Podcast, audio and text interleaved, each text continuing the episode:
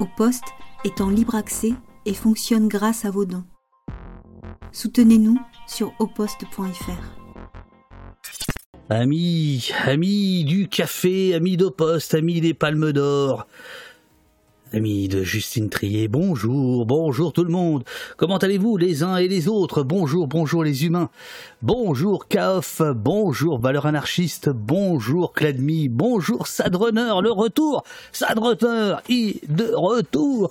Bonjour Dokenji, bonjour Eurial, euh, euh, bonjour Eurial. Euh, bonjour sorcière, bah sorcière qui est là. Et euh, je vais vous expliquer dans quelques instants pourquoi sorcière est là. Entre autres choses.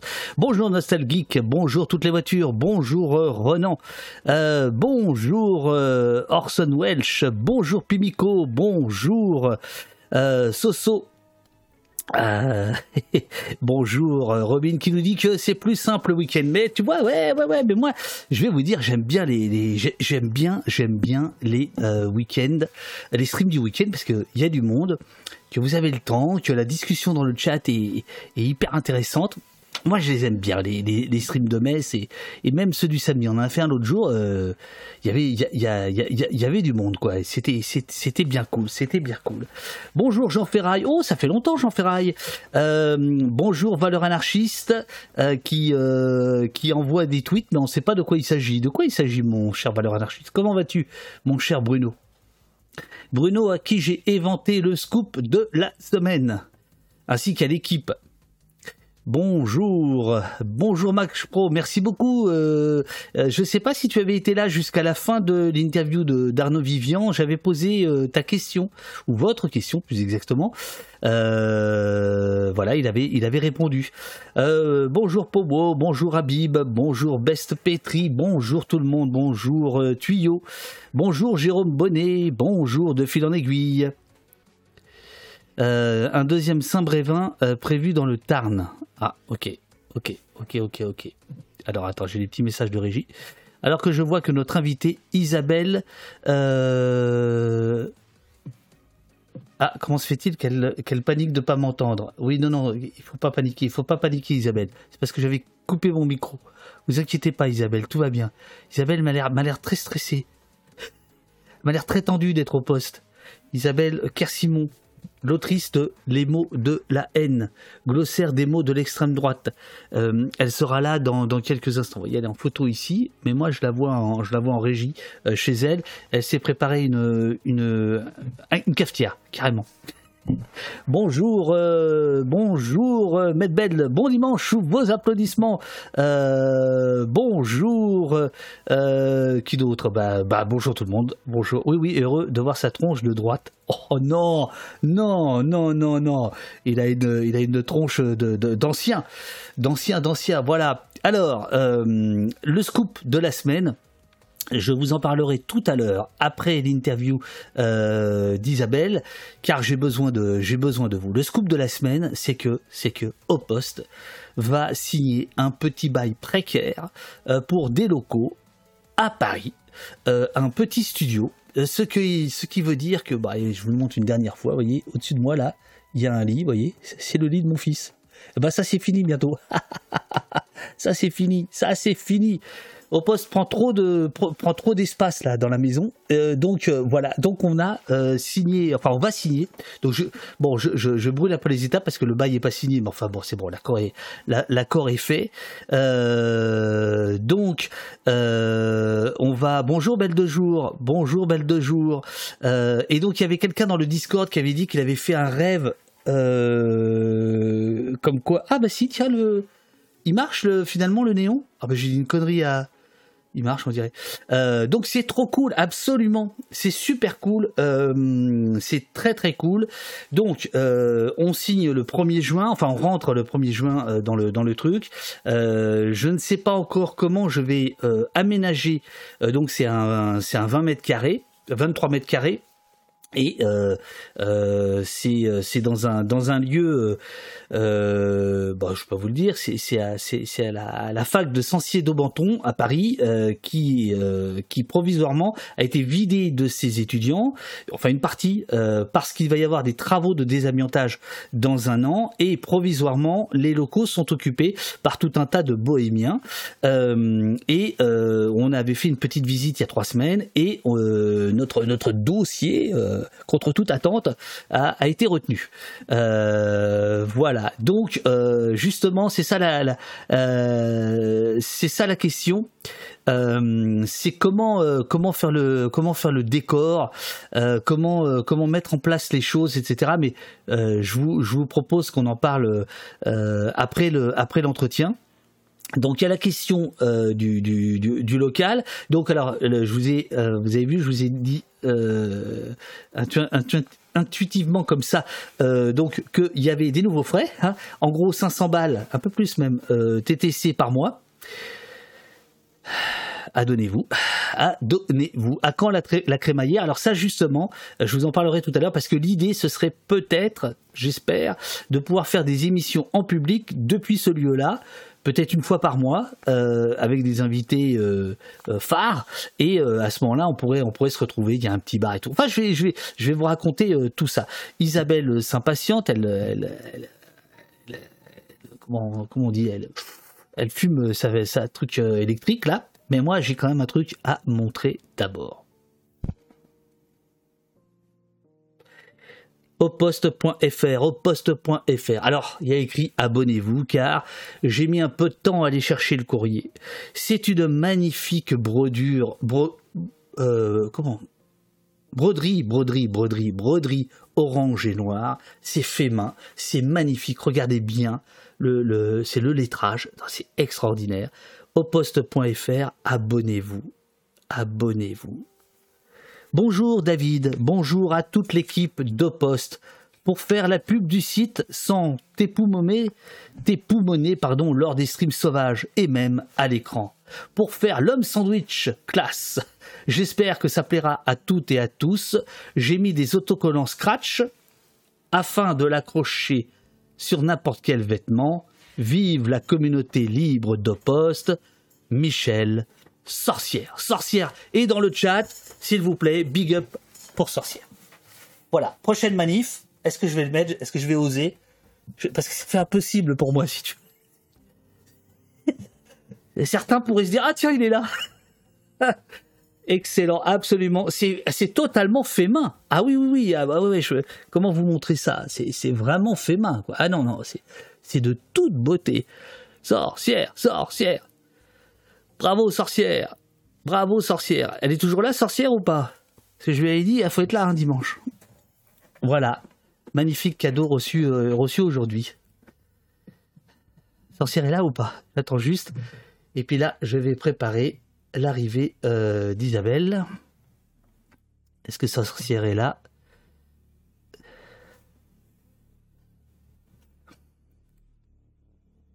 Ça te va très bien.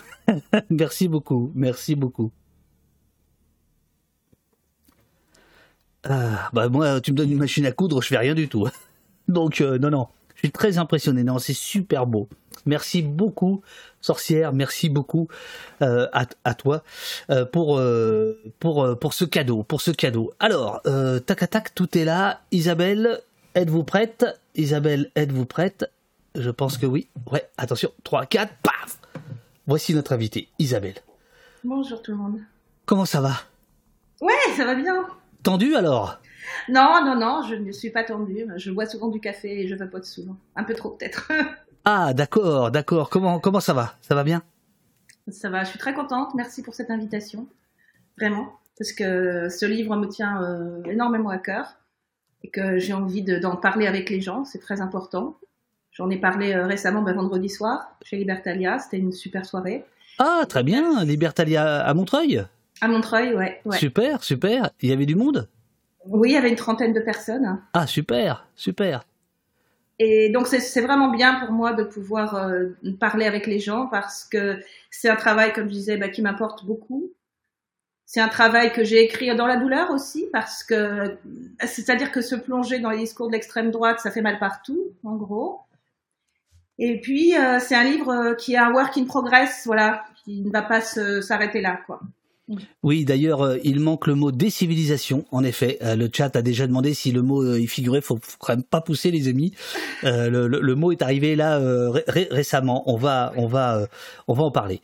Ils sont parfois anodins, souvent à double entrée, toujours choisis, les mots de l'extrême droite ne doivent rien au hasard. Ils ont une histoire, une tradition, l'ADN de la haine. Dans Les mots de la haine, glossaire des mots de l'extrême droite, édition Rue de Seine, Isabelle Kersimon, qui est donc à l'écran, observatrice de longue date du fascisme qui monte, décortique leur trajectoire et leur portée.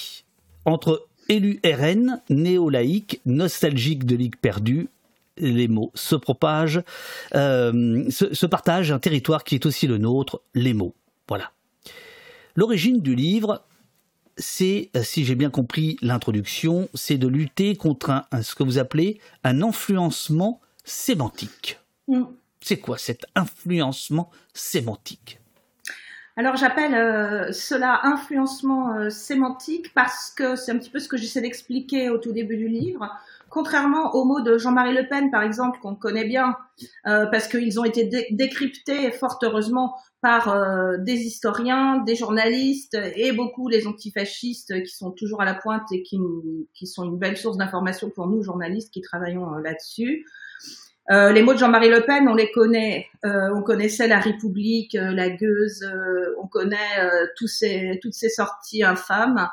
Euh, mais les mots qui se répandent aujourd'hui et qui empoisonnent, qui font pour moi contamination des esprits et, empoisonnement du, débat public, procèdent, sont beaucoup plus doucereux. C'est vraiment euh, quelque chose euh, de très, c'est-à-dire c'est l'extrême droite qui se mainstreamise, qui se banalise partout sans avoir besoin de faire le moindre effort et surtout sans avoir besoin de créer des scandales euh, en, euh, en reprenant les vieilles techniques de Jean-Marie Le Pen de provocation euh, verbale, euh, qu'il s'agisse de mots ou d'idées exprimées. Ça ne se passe plus du tout comme ça aujourd'hui, ce qui explique que dans dans un, un, un champ important euh, dans un domaine important, en tout cas dans plusieurs champs politiques, on retrouve euh, des mots de l'extrême droite. Alors c'est pas les mots comme on dit parce que il y a un argument qu'on entend beaucoup sur Twitter disant oui si Marine Le Pen dit que le ciel est bleu alors euh, qu'il est bleu en fait il est pas bleu c'est pas la question.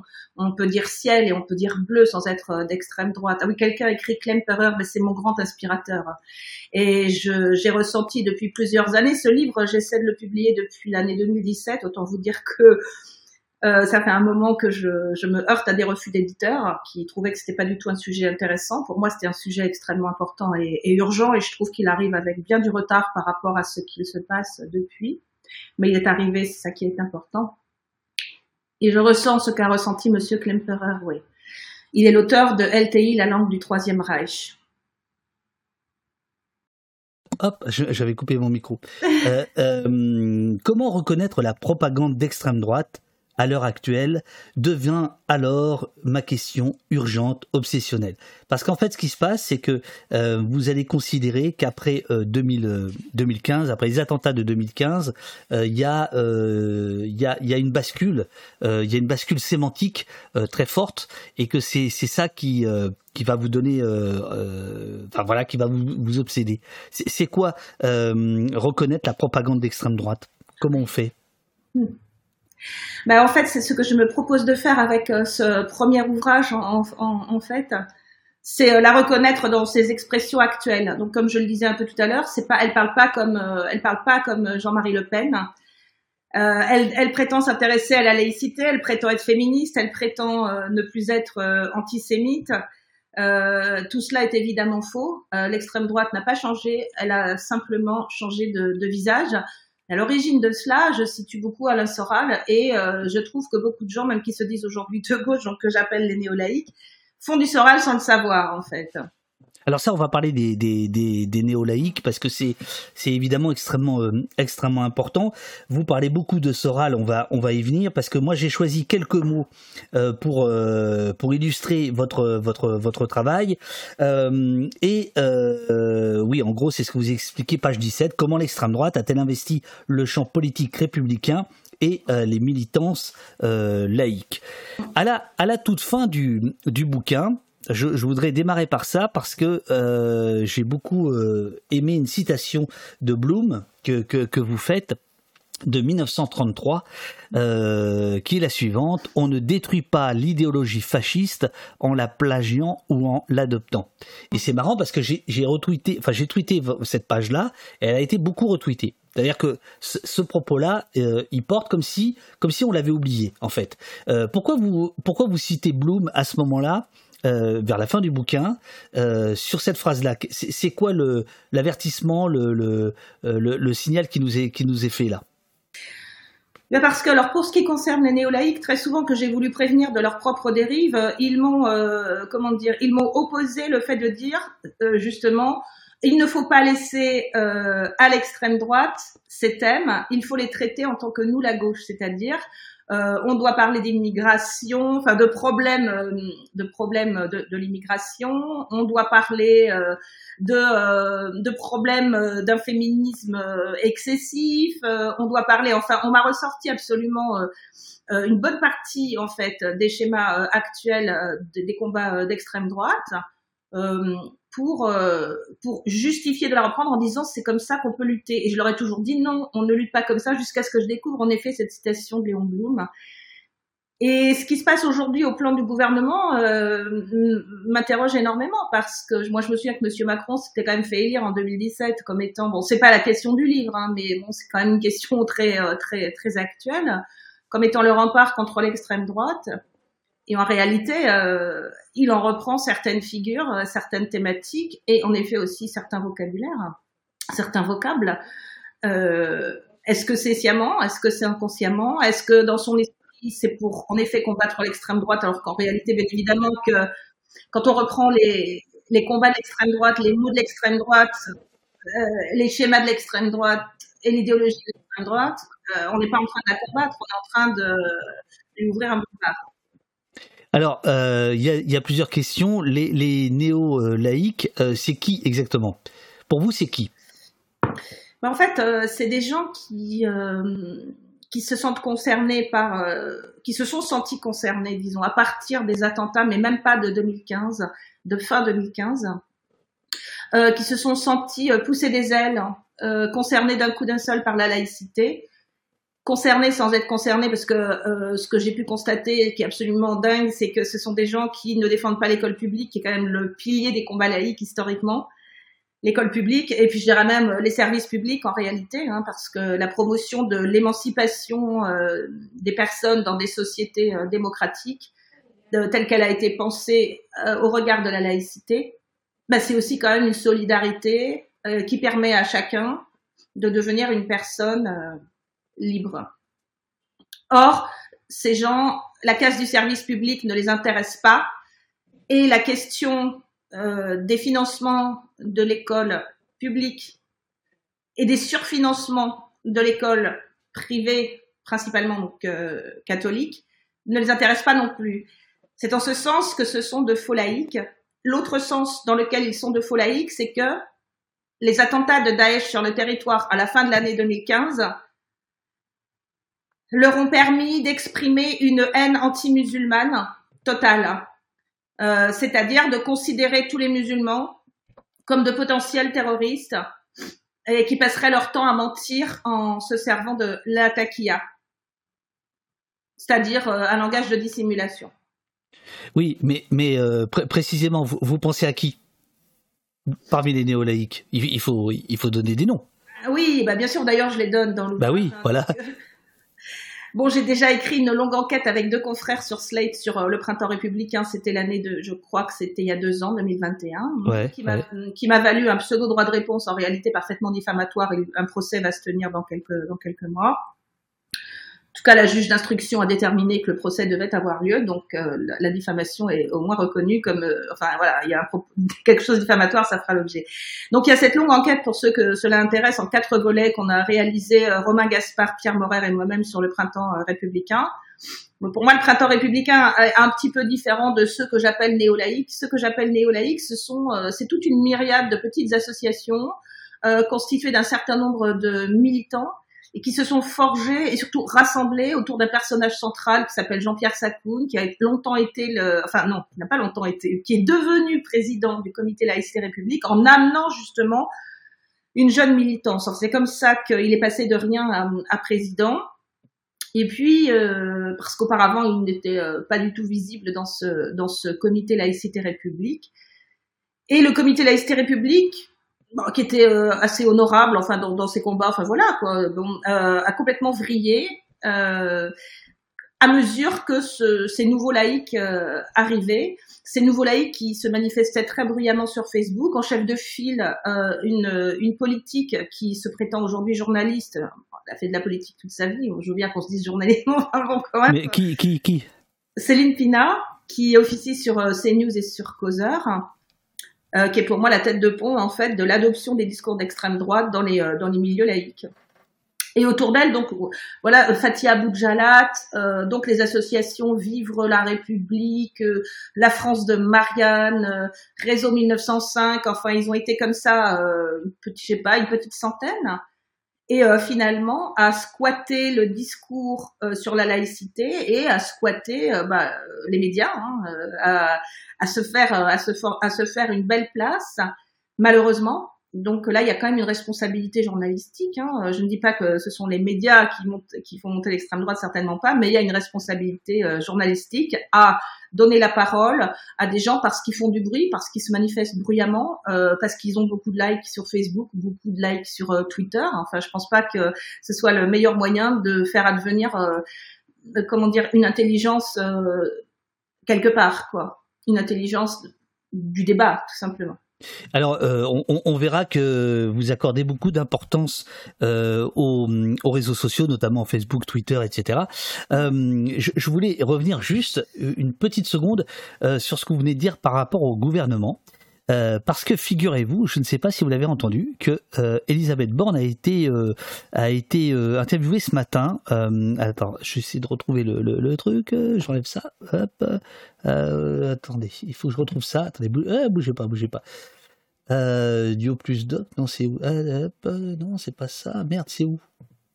Ah bah voilà, ça va, être là. Alors je sais pas si vous allez l'entendre. Elisabeth Borne a été ce matin euh, interviewée sur euh, Radio J euh, sur la, la, question de est-ce que Marine Le Pen est l'héritière de Pétain.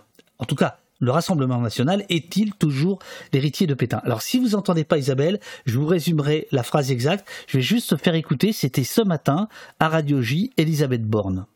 Marine Le Pen s'est désolidarisée de ses anciens proches du GUD, Lousteau ou Châtillon? Non, je n'entends pas. Et, soutenant l'autre cette manifestation du 29 avril, est-ce que vous voyez dans le Rassemblement national un parti républicain ou est-ce que vous évoyez toujours le parti héritier de Pétain? Vous savez, moi, je ne crois pas du tout à la normalisation du Rassemblement national. Je pense qu'il ne faut pas banaliser ces idées. Ces idées euh, sont toujours les mêmes. Alors euh, maintenant, euh, le Rassemblement national y met les formes, mmh. mais je pense, continue à penser que c'est une idéologie dangereuse. Héritier de Pétain? Oui, également héritier de Pétain. Marine Le Pen, pareil? Je, pense que je n'ai jamais entendu Marine Le Pen dénoncer ce qu'ont pu être les positions historiques euh, de son, parti, et je pense qu'un changement de, de, nom ne change pas les idées et les racines. Vous demandez de les dénoncer officiellement? Bah, je pense que ça serait une bonne chose. Ça serait une bonne chose. Marine Le Pen s'est désolidarisée de ses anciens proches. Voilà, alors je, je, je, suis désolé Isabelle, vous vous entendiez pas, mais euh, les gens qui nous écoutent, euh, euh, non Robin, non non c'est bon, ce sera le seul, le seul son. voilà ce qu'elle a dit. Est-ce que le RN est héritier de Pétain? Oui, également héritier de Pétain, absolument, a répondu la Première ministre, interviewée par Frédéric Aziza sur Radio J ce matin. Je ne crois pas du tout à la normalisation du Rassemblement national, je pense qu'il ne faut pas banaliser ces idées, ces idées sont toujours les mêmes, alors maintenant le Rassemblement national y met les formes, mais je continue à penser que c'est une idéologie dangereuse. Donc j'étais assez étonné euh, de cette prise de position d'Elisabeth Borne, euh, puisque depuis quand même quelques mois, on voit euh, une musique apparaître en disant extrême droite, extrême gauche, c'est la même chose. Alors après, bon, par ailleurs, elle attaque Mélenchon sur Poutine, etc. Mais sur le côté qui nous occupe aujourd'hui, c'est-à-dire le RN et la haine, là-dessus, je la trouve, je la trouve assez, assez claire. Bah, elle a entièrement raison, évidemment que je suis en accord total avec elle. Enfin, euh, outre le fait que quand même le, Front National donc euh, a été a été fondé par des, nazis et des miliciens, hein, donc euh, euh et qu'il y en a il y a encore dans ces rangs des néo-nazis. les néo-nazis sont à peu près tous tous morts, quoi, mais il y a aucun doute là-dessus. Et c'est très bien qu'elle ait rappelé ces choses-là, parce que en effet, ce qu'on observe, c'est ce renvoi dos à dos, ce, cette mise en équivalence. On dira extrême droite, extrême gauche. Bon, outre le fait que moi je considère pas que Jean-Luc Mélenchon, je suis pas mélenchoniste, hein, mais c'est pas, euh, c'est pas, c'est pas la question. Outre le fait que je considère pas que Jean-Luc Mélenchon est d'extrême gauche, mais euh, de gauche, euh, euh, c'est en fait, c'est encore euh, finalement, c'est encore une manière de, de de faire peur en parlant euh, d'extrême gauche euh, pour la Nupes. Bien sûr. parce que c'est archi faux au plan historique, c'est archi faux au plan des, idées politiques. C'est c'est vraiment un mensonge d'extrême droite qui se répand partout et l'extrême droite se défausse en disant euh, qu'il existe une extrême gauche majoritaire en France. Alors, elle va aussi lui donner d'autres noms. Il existe une extrême gauche majoritaire en France qui fait régner la terreur. Alors mon livre était déjà sorti aussi quand le terme de terrorisme intellectuel est, sorti. Mon livre était paru, mais je l'ai noté parce que ce livre, bah, c'est le premier de peut-être plusieurs autres, je l'espère en tout cas. Enfin, j'ai pas mal d'idées, il choses à continuer et à ajouter, parce qu'on peut pas tout mettre dans un seul livre à la fois. Mais euh, j'ai perdu le fil. Mais en fait, oui, alors c'est ça. Alors l'extrême gauche, c'est euh, l'équivalent de, euh, de manière, on va dire, beaucoup plus... Alors déjà, faire cette équivalence, c'est absolument odieux. Euh, je veux dire que ça ne peut pas exister et ça permet à l'extrême droite de disparaître.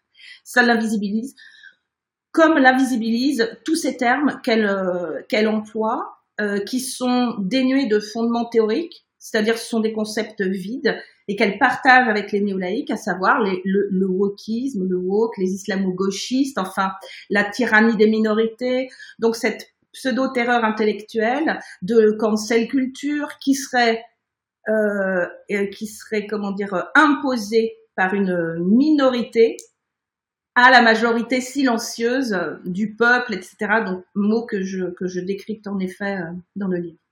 Alors, on va effectivement venir euh, au, cœur, au cœur du livre. Donc, le livre se découpe en, en, chapitres qui forment donc une, une, suite de, de concepts, euh, on va dire, et euh, qui sont nourris par, euh, par les mots. Alors par exemple, le premier, le premier concept, c'est celui de, d'antiféminisme et haine des femmes, votre, votre, premier, votre premier chapitre.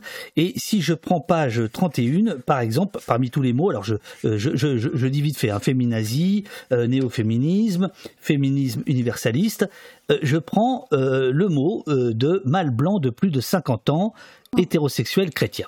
Alors, euh, qu'est-ce que qu'est-ce que l'extrême droite nous dit en nous parlant de mâles blancs de plus de 50 ans? Ça me renvoie à mon ami, ouvrez les guillemets, fermez les guillemets, euh, Bec BD, qui euh, qui qui se répand partout, y compris en couverture de Valeurs Actuelles, pour expliquer qu'il est un mâle blanc de plus de 50 ans et qu'il est donc c'est une victime. bon, c'est quoi ce terme? Alors, euh... j'en ai choisi euh, une, une, petite quinzaine, donc on va faire vite par thème, hein. Mais allons-y. N'hésitez pas à m'interrompre. Non, non, tout va bien, tout va bien. J'aurai toujours beaucoup de parenthèses. Bon, attention, là, on est 15 fois plus que la librairie euh, Libertalia. On est, on est, on est plus de 400 là. Attention. Hein. Waouh, super. euh, je vois plein de choses intéressantes défiler. J'espère qu'on aura l'occasion d'aborder, mais. Euh, le mâle blanc de plus de 50 ans, alors serait donc selon selon l'extrême droite, mais alors faut savoir d'où ça vient. Hein. Pour moi, ça vient d'Alain Soral, et euh, pour moi, Zemmour est la créature d'Alain Soral, euh, parce que Alain Soral a commencé à, à, à, se manifester contre contre les féministes, à se montrer purement antiféministe, mais pas seulement, c'est-à-dire extrêmement misogyne, et à même prôner la violence en réalité contre les femmes. Donc ça va même au-delà de l'antiféminisme, c'est de l'antiféminin. Et dans le féminin, que ce soit Soral, Zemmour ou leurs ventriloques actuels, par exemple Raphaël Enthoven, qui ne cesse d'attaquer les féministes et le féminisme, euh, disent tous que les féministes sont euh, un peu toutes tarées et que leurs revendications sont excessives. Ce qui est spécifique à Soral Zemmour, c'est que euh, et, et, à l'extrême droite derrière eux, là je sors Enthoven, euh, c'est un cas un peu particulier de ce truc-là, c'est que euh, à cela s'associe la haine des homosexuels, des personnes LGBTI, parce que ils estiment que tout ce qui est de l'ordre du, féminin euh, est de l'ordre de l'affaiblissement du corps national. En réalité, dans leur esprit, euh, c'est comme ça que cela se présente. C'est-à-dire que pour eux, le mâle de 50 ans, donc on y revient, blanc, chrétien, etc., représente la civilisation et représente la puissance de la nation. Il est le corps national, stricto sensu. Et donc, il est le corps national unique, c'est-à-dire que tout ce qui est le corps féminin ou tout ce qui a trait au féminin est une dénaturation. Et là, en fait, c'est vraiment un antiféminisme parfaitement viriliste, ce qui explique également leur fascination pour Vladimir Poutine. Et ce qui va également en lien avec les, angry white men, les hommes blancs en colère, qui qui, euh, comment dire, qui forment euh, l'électorat, un socle électoral très fort euh, de Donald Trump qui sont des hommes qui s'estiment victimes de discrimination de la part des femmes. Donc là, on entre dans quelque chose qui est évidemment très loin de tout ce qui peut être factuel en termes de féminicide, de viol, d'agression des personnes LGBT, etc., etc. On est exactement dans l'inversion parfaite de la réalité que l'extrême droite nous vend comme étant la réalité. Ah, alors, je vais me faire, comme toujours, l'avocat du diable. En l'espèce, ça tombe bien, Le Pen. Euh, c'est une femme c'est une femme. C'est une femme qui, depuis 20 ans, euh, tient un parti, euh, ce qui n'est pas le cas, à part lutte ouvrière, des autres. Dans, dans, les partis qui ont des députés, c'est le seul. Est-ce que là, on n'est pas emmerdé sur cette question-là? Mais non, il y avait, il y avait Arlette qui... oui, mais c'est pareil, Arlette, elle n'avait pas de député. Oui. Non, non. mais il y, a eu des partis. Il y a eu Dominique Bonnet. Il y a eu, en ce moment, il y a, y a euh, la, présidente des Verts qu'on a reçue. Euh, oui, c'est une femme. Mais ce que, je veux dire, c'est que depuis euh, depuis maintenant trois élections euh, présidentielles, le seul parti qui peut briguer éventuellement le, le, le pouvoir à présenter une femme, c'est c'est c'est le FN. Donc là, par exemple, sur la question du féminisme, est-ce qu'on n'est pas, est-ce qu'on n'est pas emmerdé?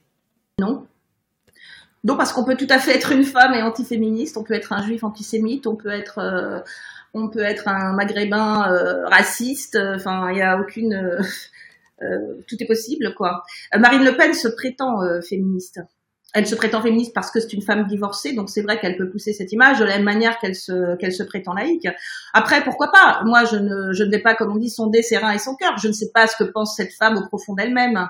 En attendant, euh, ce à quoi elle s'attelle euh, politiquement, euh, c'est parfaitement antiféministe. Voilà. Voilà, c'est bien. Alors, je, je, passe à, à l'autre chapitre euh, qui suit, qui est défiance politique. Euh, et je vais attaquer directement le, le, le, le premier mot que j'avais noté. Je crois que c'était droit de l'homiste. Il me semble que c'est celui-ci. Euh... Oh non, mais j'en ai, ai, Ah non, non, non, pardon, pardon, pardon. Euh... Ah, voilà, non, non, mais tout simplement, défiance politique, euh, ni droite ni gauche. Mm, mm. Alors, ça vient d'où ce ni droite ni gauche? Eh bien, euh, selon l'historienne Valérie Gounet, que je cite euh, à cet endroit, euh, cela vient du PPF, c'est-à-dire ni droite ni gauche français d'abord. Ça a été repris évidemment par le Front National et par le, je crois aussi, Rassemblement National. Euh, je n'ai plus tous les faits que, que j'énumère dans le livre en tête. Bien sûr, bien sûr. Ah oui, non, il faut, il faut dire que tout est, tout est, tout est extrêmement sourcé. Mm. Euh, et euh, voilà, vous, vous, vous, donnez euh, l'origine, mais euh, derrière, ni droite ni gauche, qu'est-ce qui, qu'est-ce qui se cache? Mm. C'est quoi le, c'est quoi le, le, le piège? Ben, en fait, c'est déjà, il faut savoir déjà que la distinction entre droite et gauche, elle concerne les, les elle concerne le, les questions sociales. Et depuis la Révolution, en réalité, Euh, c'est-à-dire qu'on distingue la droite de la gauche par la manière de se positionner dans une société où euh, on, a, euh, on élabore quelque chose de commun. Et donc les, les, luttes sociales, donc les luttes pour l'égalité, l'émancipation, ce sont des luttes historiquement de gauche. Donc lorsqu'on se prétend ni droite ni gauche, globalement, on peut se dire que c'est un signe selon lequel on est plutôt de droite, voire euh, d'extrême droite, puisque en effet c'est un slogan qui nous dit français d'abord. C'est-à-dire d'ailleurs le Marine Le Pen euh, tente, enfin a, a déjà euh, articulé le fait que c'est un débat qui n'avait plus lieu d'être, que la réalité c'était le débat des nationaux contre les mondialistes. Euh, Michel Onfray tient le même discours, le président du printemps républicain l'a tenu aussi, que euh, aujourd'hui tout ça c'était pareil au même, droite et gauche, que la question n'était absolument pas là. Et chez Soral, on retrouve ça d'ailleurs euh, initialement aussi chez Soral, qui dit que en gros, dans son univers à lui, qui est fondamentalement antisémite, ce qui n'est pas le cas de, de Zemmour, ce qui n'empêche pas Zemmour d'être d'extrême droite, parce que l'antisémitisme, et ça je pense qu'il faut le dire, c'est important, n'est pas le seul marqueur de l'extrême droite. C'est-à-dire que même si Marine Le Pen se réclame non antisémite et même si à titre personnel elle n'est pas antisémite, eh ben son, mouvement politique est quand même d'extrême droite. Je crois que c'est important aussi de le, rappeler. Et j'ai encore perdu ma phrase parce que j'ai encore ouvert deux trois parenthèses. Le ni droite, euh, ni gauche, euh, c'est le même discours que les nationaux contre les mondialistes. Et les mondialistes, ce sont ceux qui sont accusés donc de faire venir des migrants principalement d'origine euh, enfin de culture euh, musulmane, alors même qu'il y a pas mal de gens qui peuvent débouler euh, de, de, pays à majorité musulmane et qui ne sont pas eux-mêmes musulmans, mais comme là il y a euh, une haine anti-musulmane très féroce actuellement, on va considérer que c'est tous des musulmans qui arrivent pour tuer évidemment le mal blanc de plus de 50 ans. Quoi. En gros, dans leur dans l'imaginaire, ça se pose ça se pose comme ça. On l'a vu aussi euh, par rapport aux par rapport aux auteurs des meurtres racistes qui ont eu lieu euh, l'année dernière. Ils ont à peu près tous ces idées-là en tête, hein. c'est-à-dire qu'ils vont être grand remplacés entre guillemets. Euh, et, et, donc c'est et et la fin du mal blanc a été entre guillemets prophétisée, puisque évidemment il s'agit d'une fausse prophétie. Bien sûr. Alors, euh, là, là, par exemple, on, l'entend, hein, vous parlez beaucoup de Soral dans le livre, il est, il, est, il est souvent là, et il y a des moments, je me demande si vous lui donnez pas trop de pouvoir. Non. Je ne pense pas parce que j'ai commencé à étudier Soral en fait à peu près en 2003-2004 et j'ai compris quel pouvait être euh, l'attrait qu'il exerçait euh, à ce moment-là qu'il a, et qu'il a longtemps exercé sur un public extrêmement diversifié et un, euh, un public, euh, j'allais dire socialement diversifié, c'est-à-dire euh, des gens de différentes classes sociales, et un public aussi ethniquement, religieusement diversifié, parce que il avait un discours, c'est ce qu'il appelle la réconciliation nationale, et dont il exclut évidemment les juifs. Tout le monde se réconcilie sauf les juifs chez Soral. Euh, mais c'est un et c'est lui il prétend, et ça je pense que c'est vrai, c'est lui qui aurait écrit le discours de Valmy Jean-Marie Le Pen en, je sais plus, je sais plus en quelle année, c'était 2006 ou 2008, euh, dans lequel euh, le changement du Front National à l'époque, de le rapport à la République et à la laïcité de l'extrême droite a changé à ce moment-là.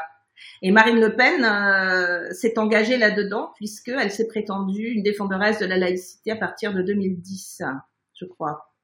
Et, est-ce que ça veut dire que donc Soral, Soral, excusez-moi, Soral, il faisait quand même des millions de vues avec euh, avec ses vidéos. Et surtout, ce que la plupart des gens oublient, c'est que son mouvement Égalité et Réconciliation a des antennes un peu partout en France. C'est-à-dire qu'il y a des gens qui se réunissent, des sortes de clubs euh, dans chaque région où il y a des papas, des tontons, euh, des frérots qui y vont et puis tiens, ils trouvent que c'est sympa et qu'on peut on peut dire que oui, nous les hommes, on est drôlement malheureux parce que les féministes, qu'est-ce qu'elles nous font euh, du mal Puis quand même, euh, euh, mon taf, il m'a été piqué par un Pakistanais, et ainsi de suite. Et ça se répand dans les familles. Mais Soral est sorti, lui, de la galaxie de référence de l'extrême droite à cause de son antisémitisme. C'est-à-dire Zemmour, Zemmour, Zemmour égale Soral sans moins l'antisémitisme. Enfin, moins l'antisémitisme, ça reste à voir parce que étant donné ses discours euh, autour de Pétain qui aurait sauvé des juifs, etc., on peut supposer que c'est pas, euh, voilà. Je veux pas accuser Zemmour d'être antisémite, j'ai pas envie qu'il me fasse un procès, quoi. Mais euh, Euh, il y a dans le dans le chat Pierre Minuit qui dit euh, que Soral a quand même été pas mal ringardisé par une deuxième génération de youtubeurs, euh, Papacito, euh, Thaïs, euh, non pas Thaïs, je sais plus comment il s'appelle, discussion, etc. Euh, et il a été un peu cornérisé quand même, non? Non, non, non. Ou il s'est auto-cornérisé? Non, il, non, il a été cornérisé par l'extrême droite parce que il est allé beaucoup trop loin euh, dans ses affirmations. euh, négationniste, euh, antisémite. Enfin, je veux dire, il a tenu des propos euh, qui sont des, des, des, délits qui sont punis par la loi. Et d'ailleurs, il a été condamné. Oui. Papacito, par exemple, fait du Soral. Enfin, je veux dire, Soral, lui, en tant que personne, est cornérisé, mais ses héritiers ne le sont pas. Page 41. Euh, le mot système empire euh, qui est emprunté à enfin le, le, le concept d'empire est, est, est, emprunté justement dans la rive tout à fait d'en face puisque c'est c'est la grande la grande les grands concepts de de de, de Negri d'Antonio Negri euh, euh, quand le l'extrême droite parle d'empire ou de système. Alors ça c'était par exemple quelque chose que que Le Pen père faisait déjà euh, de, de de de quoi s'agit-il? Et puis pourquoi je, vous, je me suis arrêté sur ce mot-là, qui est donc dans votre glossaire, pour les gens qui arrivent, euh, c'est que euh, il fait partie de, de, de, de ces mots qui, euh, qui sont totalement euh, contournés, retournés, euh, détournés par l'extrême droite. Il y a beaucoup, beaucoup de mots comme ça. Oui, donc oui. celui-là est, est, un cas. est un cas d'école. Alors, qu'est-ce que l'extrême droite veut dire quand elle parle de système, quand elle parle d'empire? Alors, euh, on va dire que euh, l'extrême droite qui se, prétend non antisémite, lorsqu'elle parle de système, elle ne va pas euh, noir sur blanc écrire que ce sont les juifs qui règnent sur le monde, contrairement à ce que fait Soral dans, son, dans sa vision de l'Empire. Il en a même fait un livre, Le maître du Bogos, comme il se fait appeler. Et donc dans cette vision-là, bah, en fait, les Juifs euh, sont euh, les grands orchestrateurs euh, d'un monde. Enfin, c'est l'antisémitisme le plus pur et le plus brutal et, le plus historique que l'on connaisse. Hein. C'est-à-dire les Juifs détiennent l'argent, exercent leur, pouvoir sur les consciences. Enfin, les Juifs et évidemment des francs-maçons. Enfin, on a la totale. Hein. C'est vraiment les bases du, du conspirationnisme. Donc ça, c'est la version euh, soralienne. L'autre version, système, c'est justement les mondialistes, entre guillemets, contre les, entre guillemets, euh, patriotes euh, ou nationaux. Mais il se trouve qu'en réalité, lorsque vous creusez les discours euh, de ces gens-là, ça revient quand même, ils reviennent quand même au fait que bah, c'est la photo juive. Voilà, il y a trop de musulmans en France, en fait, c'est c'est la photo juive. C'est que les juifs veulent détruire l'économie nationale en faisant venir des immigrés qui vont être sous-payés par le patronat juif. Et donc les nationaux, euh, ça c'est sur le plan économique, les nationaux ben, euh, n'auront, voilà, leur pain et leur vin, euh, pas leur vin, mais leur pain sera mangé par des étrangers, quoi. En gros, c'est ça. Mais euh, euh, souvent, euh, quand vous pointez un mot, vous, vous décortiquez son sens, mais parfois vous faites aussi l'étymologie ou en tout cas com comment ce mot arrive. Là, comment, par exemple, on passe de Tony Negri à l'extrême droite avec le, concept d'empire?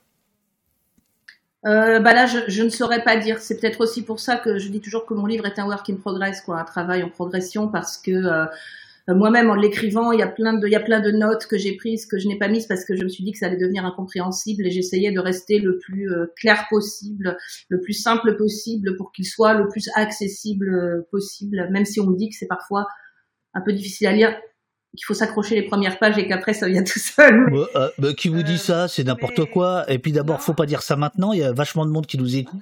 C'est n'importe quoi ça. Non, mon papa par exemple, mon papa, euh, je lui ai demandé. Euh, mon papa, il est ouvrier maçon et c'est un grand lecteur et c'est un homme qui est très intelligent, qui s'intéresse à plein de choses.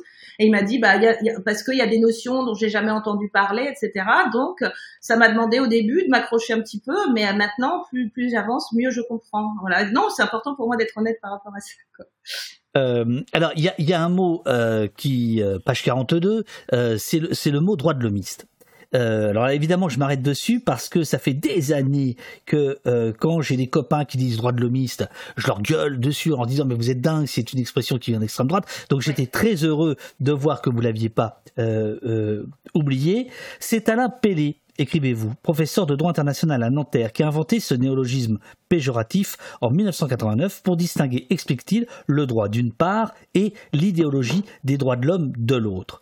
Et euh, alors je connais pas ce Alain Pelé, euh, vous allez peut-être pouvoir nous, nous, nous, en parler, mais par contre ce que l'on sait, c'est que Le Pen, Le Pen père, va utiliser très vite cette expression-là. Et ce qui est très étonnant, c'est que cette expression aujourd'hui, on a compris qu'elle arrive dans la tête de Darmanin. C'est-à-dire que quand euh, Gérald Darmanin dit bah, peut-être qu'il va falloir regarder les finances de la Ligue des droits de l'homme, c'est de ça dont on parle. En fait, c'est les fruits de cette expression. C'est pour ça que ça me semblait euh, important qu'on s'arrête deux minutes sur cette expression-là maintenant, euh, droit de l'homiste, qui est euh, qui, qui n'a l'air de rien, mais qui en fait dit beaucoup beaucoup de choses sur, euh, sur l'extrême droite. Euh, ben, Vous avez deux heures. oui, oui, les attaques contre les droits de l'homme viennent d'un peu partout, enfin pas de la gauche, hein, mais elles viennent d'un peu partout, et notamment au plan international. Et c'est ce que décryptent donc Jean-Yves Franchère et Justine Lacroix dans leur ouvrage Les droits de l'homme contre idiot. Mais pour ce qui est du côté de l'extrême droite, en effet, on le constate. Et le fait de vouloir euh, couper les subventions, les néolaïques, alors je reviens à eux, par exemple Céline Pina a beaucoup œuvré pour que, euh, euh, pour finir par demander l'arrêt des subventions à, je ne sais plus si c'est Amnesty ou, ou la LDH ou peut-être même la Ligue de l'enseignement, je crois aussi, enfin plusieurs, et même et même le planning familial. C'est-à-dire que tout ce qui est constitutif de la Déclaration des droits de l'homme, euh, des, de, de, la recherche euh, permanente dans nos sociétés de l'égalité, d'ailleurs égalité qu'on appelle aujourd'hui égalitarisme, euh, doit être euh, détruit. Euh, c'est d'ailleurs aussi pour ça que dans, une autre entrée du, livre, euh, je parle de cette, euh, jeune philosophe Anastasia Colosimo qui prétend que euh, la, la, loi Pleven doit être, enfin il faut, il faut la combattre. Laurent Bouvet du Printemps républicain écrivait la même chose dans un de ses livres. Je cite aussi. tout ça, ce sont des attaques terribles contre les droits de l'homme, contre les droits de l'humain, et ce sont des attaques qui, en effet, euh, viennent de l'extrême droite. Alors ce professeur, je ne sais pas grand-chose de lui, mais en attendant, ce que je peux dire, c'est qu'il n'existe pas d'idéologie des droits de l'homme. Ça, c'est encore un mensonge qui euh, permet euh, aux gens un peu perdus d'adopter un discours facile, comme quoi il existerait un bloc néfaste qui, comme le féminisme, d'ailleurs, irait trop loin dans la défense des droits humains je, j'interromps deux secondes cette, cet entretien passionnant parce que euh, vient de débouler dans le chat Morphulskank. Il vient rarement au poste euh, et c'est l'un des musiciens euh, poste qui nous envoie des musiques extraordinaires. Donc je suis très heureux qu'il soit là. Salut à toi, euh. Voilà. Euh, autre mot, donc les mots de la haine, glossaire de l'extrême droite. C'est qui rue, de Seine Édition là? Je connais pas là votre éditeur. C'est qui? Euh, bah, En fait, c'est une filiale de la maison d'édition Jourdan. D'accord. Belgique. D'accord. C'est un éditeur belge. Oui. Vous n'aviez pas trouvé d'éditeur en France ou c'est pour d'autres raisons? Non, je me suis adressé à plusieurs. Et ils vous ont, ils sont pas intéressés Non. Ben, c'est des cons. Bon, et quand ils vont voir les chiffres de vente, ils vont dire ah merde, on va faire, le prochain. Euh, souverainisme, page 47. Le souverainisme, écrivez-vous, fréquemment associé à un anti-européisme assumé, est-il le nouveau mot pour nationalisme? Oui, c'est vraiment ce que je pense, oui. Aujourd'hui, euh, par exemple, vous avez euh, Michel Onfray qui explicitement répand les discours de l'extrême droite en se prétendant toujours un homme de gauche. Donc notamment avec la néolaïque Céline Pina qui se prétend toujours de gauche, mais en ne cessant de prôner l'extrême droite. Euh, et le, souverainisme, bien sûr que c'est la nouvelle forme, c'est le nationalisme qui refuse de dire son nom. Enfin. Et alors ça, ça vous le diriez à gauche aussi? Ouais, bah oui, parce qu'on peut pas, pour moi, on peut pas être de gauche et souverainiste. Hein. La gauche est nécessairement, euh, comme le dirait le politiste Alain Policard, elle est nécessairement cosmopolitique et elle est nécessairement universaliste et on pourrait même dire elle est nécessairement internationaliste. On peut pas être peut pas prôner le souverainisme et, euh, et se dire de gauche. C'est impensable. C'est la nouvelle façon d'être nationaliste en ayant l'air de rien. Et donc, euh, tout ce qu'on voit, par exemple, comme publication chez, euh, chez Onfray, euh, comme comme personne, comme auteur des publications chez Onfray, c'est beaucoup autour du souverainisme. Et euh, les couvertures de Front Populaire, elles sont à cet égard euh, un enseignement permanent. Enfin, je veux dire, elles, elles confirment en permanence ce que j'écris dans mon livre. Là, Alors... je n'ai pas sous les yeux, mais il suffit de regarder et vous allez retrouver une bonne partie, euh, enfin pas une bonne partie, mais une partie des termes que je et ça abonde dans les écrits. Et, et par exemple, régulièrement, il fait intervenir Georges Kusmanovic, qui est donc République souveraine. Euh, Front populaire, ce, ce, ce journal euh, dans lequel euh, Welbeck avait euh, donné une interview euh, assez, assez, assez terrible euh, sur les sur, sur les musulmans. Welbeck revient euh, là-dessus dans un livre qui va sortir ou qui vient de sortir et qui se fait descendre, mais alors par euh, par l'Obs, par Le Monde. Enfin, c'est assez jouissif euh, puisque c'est un livre où Welbeck ouin ouin sur les six mois d'enfer, dit-il, qu'il a vécu suite à cette interview qu'il a donnée à Front Populaire. Mais là, je trouve qu'on est vraiment dans le cœur de de votre de, de votre travail, c'est-à-dire la confusion, le glissement, etc. Et puis son histoire de, de film porno. nous avons dans le dans le chat un libraire Pro, euh, je crois dans l'Ardèche, qui confirme euh, que Rue de Seine est un bon. Voilà, c'est un bon éditeur. Voilà, euh, et euh, arrive dans le dans le euh, dans le dans le chat toute une discussion que que vous avez allumée et c'est très bien sur sur le, le, la lisibilité et donc je, je, vois que des gens disent que Bégodeau, Lordon, Badiou, auteurs de gauche sont embourbés, je traduis, hein, dans dans une dans une écriture peu compréhensible. Euh, c'est pas du tout le cas de, de, de, de votre bouquin. Enfin voilà, je, moi je le trouve très très très limpide et très ouais ouais très simple. Oui, et c'est quoi la question juste en fait? Non, il n'y a pas de question. Là, ah, je, là, là, je, non, non, parce qu'on on n'est pas tout seul. Vous voyez, il y, y, a du monde, oui. donc je, je, voilà, et il y aurait pas, il y aurait, il y aurait pas, il y aurait pas du monde. Euh, je ferais pas l'émission. Euh, L'idée, c'est qu'on soit, c'est une agora ici, quoi. Voilà, on discute, quoi. Voilà. Non, voilà. excusez-moi. Ah ben, je vous en prie. Alors, alors, il faut dire les choses, Isabelle. Après, on va, on va venir à un chapitre qui m'a bien plu, qui s'appelle défiance médiatique.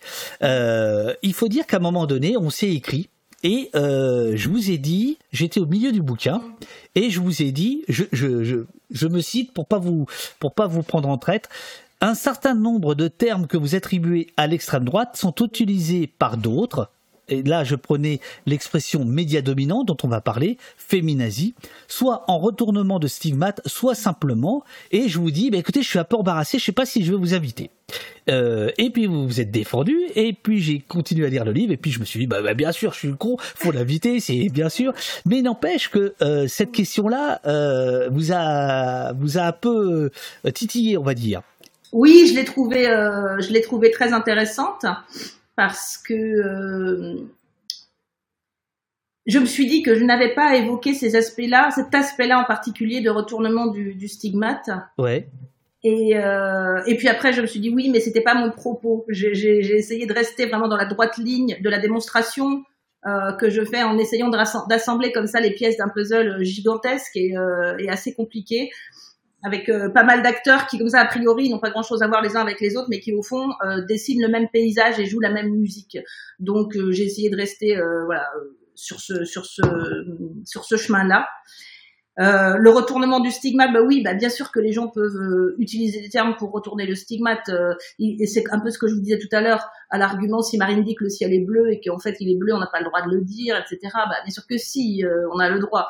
les, les termes que je décrypte et dont je décrypte l'histoire et l'usage actuel au cœur de l'extrême droite ne sont pas des mots tout seuls. C'est-à-dire que c'est toujours dans un, c'est toujours contextualisé et, euh, ils ne sont pas, euh, jetés comme ça sur une page blanche en, eux-mêmes. auquel cas, écrire ce livre n'aurait eu aucun, intérêt.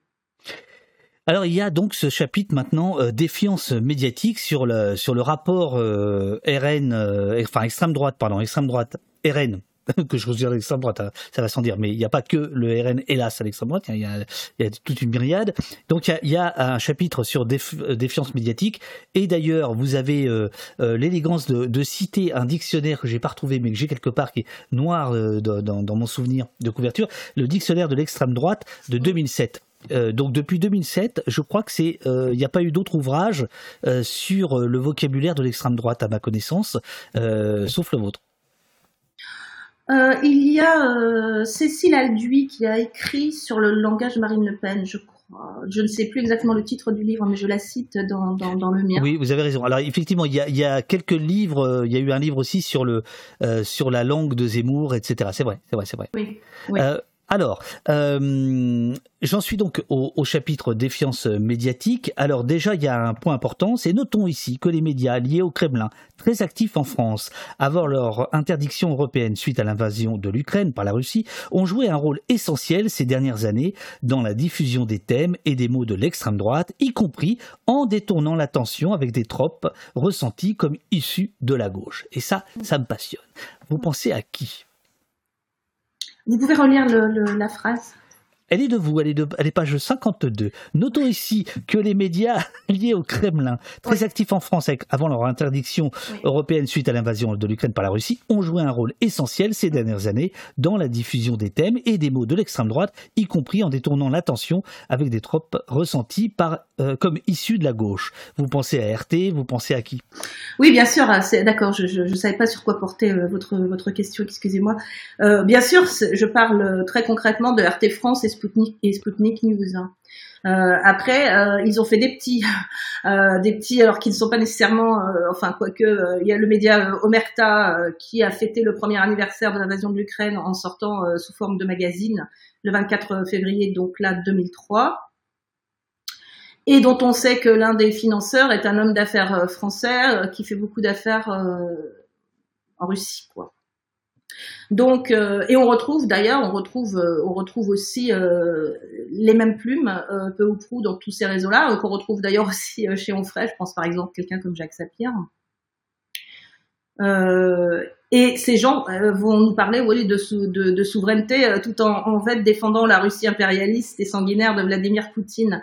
Donc c'est vrai qu'il ne, il ne suffit pas de prononcer des mots comme souveraineté par exemple, il y a, y a, des gens qui travaillent sur euh, la souveraineté numérique de la France. C'est intéressant, c'est important. Évidemment qu'on n'est pas là dans un discours d'extrême droite. Voilà, c'est pas parce qu'on dit souveraineté qu'on est d'extrême droite. Je reviens quand même à ça. Il faut euh, la souveraineté numérique. Je pense que c'est, euh, enfin, c'est fondamental pour la sécurité, pour oui, pour la sécurité, quoi. Surtout, surtout en ce moment. mais voilà, oui, je, je, pense, je pense bien sûr à RT France et à euh, Sputnik News. Alors je, je, je pense que pas mal d'acteurs euh, qui ont été, qui sont beaucoup répandus sur les plateaux hein, euh, de ces médias-là, quoi. Alors on peut, on peut euh, par exemple suivre euh, l'itinéraire d'un Frédéric euh, Tadei. Je ne dis pas qu'il est d'extrême droite, mais il passe du service public à RT pour arriver à CNews. Donc c'est pas, c'est pas, c'est pas anodin. Mais par exemple, quand même Frédéric Tadei a fait découvrir à la France entière comment il s'appelait l'abominable Nab. Marc-Edouard Nab. Marc-Edouard Nab. Il a, je crois, je sais pas s'il avait invité Soral à l'époque, mais enfin, c'est quand même quelqu'un qui euh, n'est pas euh, n'est pas des plus clairs, quoi, on va dire. Euh, D'ailleurs, lorsqu'il avait été interviewé sur le fait d'être payé par le Kremlin, il trouvait que ça posait pas de problème. Alors, il est parti après l'invasion de l'Ukraine pour, ce qui est de pour ce qui est de pour ce qui est de Nab, euh, je renvoie à l'émission avec François Krug sur euh, l'extrême droite littéraire qu'on a qu'on a qu'on a faite euh, il y a il y a quelque temps. Arcani nous dit Tadi a invité Soral Camus. Ah, mais mais nostalgique nous dit RT franchement j'ai vu de bonnes émissions et pourtant je suis de gauche. De bonnes émissions, bah, voilà c'est ça en fait. Ça c'est un vrai problème.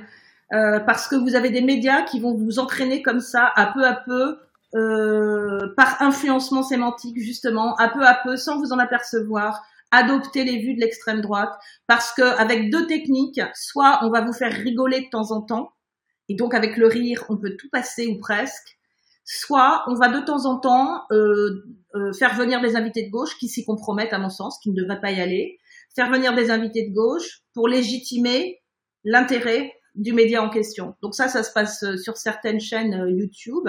Ça se passe aussi sur euh, CNews où, où les gens de gauche ne devraient pas aller. Nasser Ferraj, qui était un ami qui est mort il y a, il y a, deux ans, avait fait scandale sur le plateau en disant bah, je suis venu pour vous dire que je ne viens pas parce que vous êtes d'extrême droite et donc je me barre quoi. Et c'était très bien, mais c'est le seul qui a eu ce courage. la présence de RT a été très visible pendant le mouvement des Gilets jaunes, nous dit oui, Subversion. Oui, oui, parce qu'il était évidemment de l'intérêt du Kremlin d'essayer de montrer que finalement le gouvernement français était bien pire que la répression qu'exerce Poutine sur le moindre de ses opposants, comme une jeune fille avec une pancarte blanche dans les rues de Moscou au moment de l'invasion de l'Ukraine.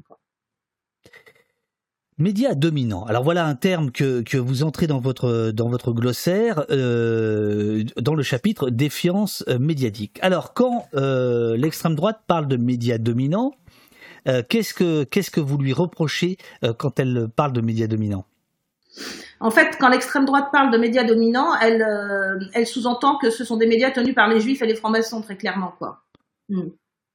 Et donc euh, euh, très souvent vous allez vous allez trouver euh, pas très loin dans le dans le discours on va vous sortir Jacques Attali comme étant faisant partie, Patrick Drahi, Patrick Cohen. Voilà, on va trouver des non-juifs dans les médias pour vous dire que c'est ça qui domine. Alors c'est là, c'est là le drame parce que par exemple l'expression média dominant, mmh.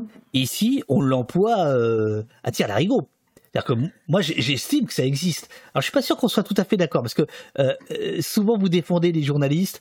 Euh, je, je, je, je, vois là la, la, flamme journalistique en vous. Moi, c'est pas mon cas. euh, mais oui, Soros, évidemment, Soros qui, apparaît, qui, qui, apparaît comme comme le diable incarné. On en parlera tout tout, tout, à l'heure par par l'extrême droite, comme voilà.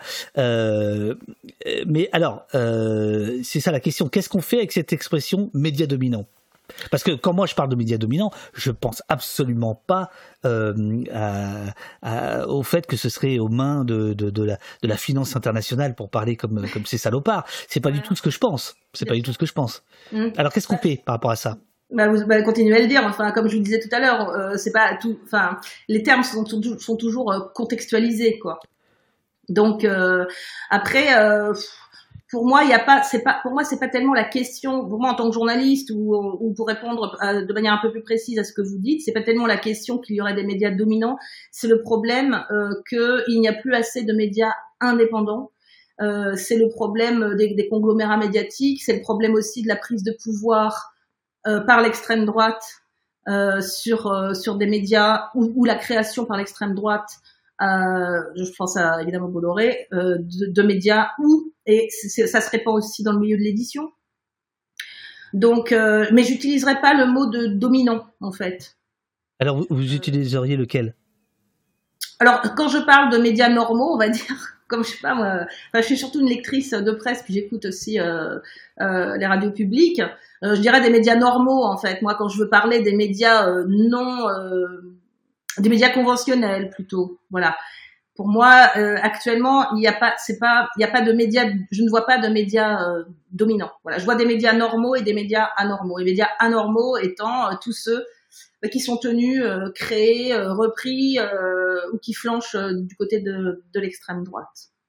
Et, et, et, et j'ai lu récemment un papier, je sais plus où, qui, qui, qui apportait une très bonne nouvelle, c'est qu'il y a un renouvellement des petits journaux un peu partout, euh, moi, je suis très presse écrite, hein, pardon de d'en être là, mais c'est que en fait, se créent pas mal de petits journaux euh, et je trouve ça très très eh, bien. Eh, mais eh, nous aussi là, qu'est-ce qui se passe dans le chat là? Le chat, c'est quoi? Le chat, c'est quoi? C'est le courrier des lecteurs en direct.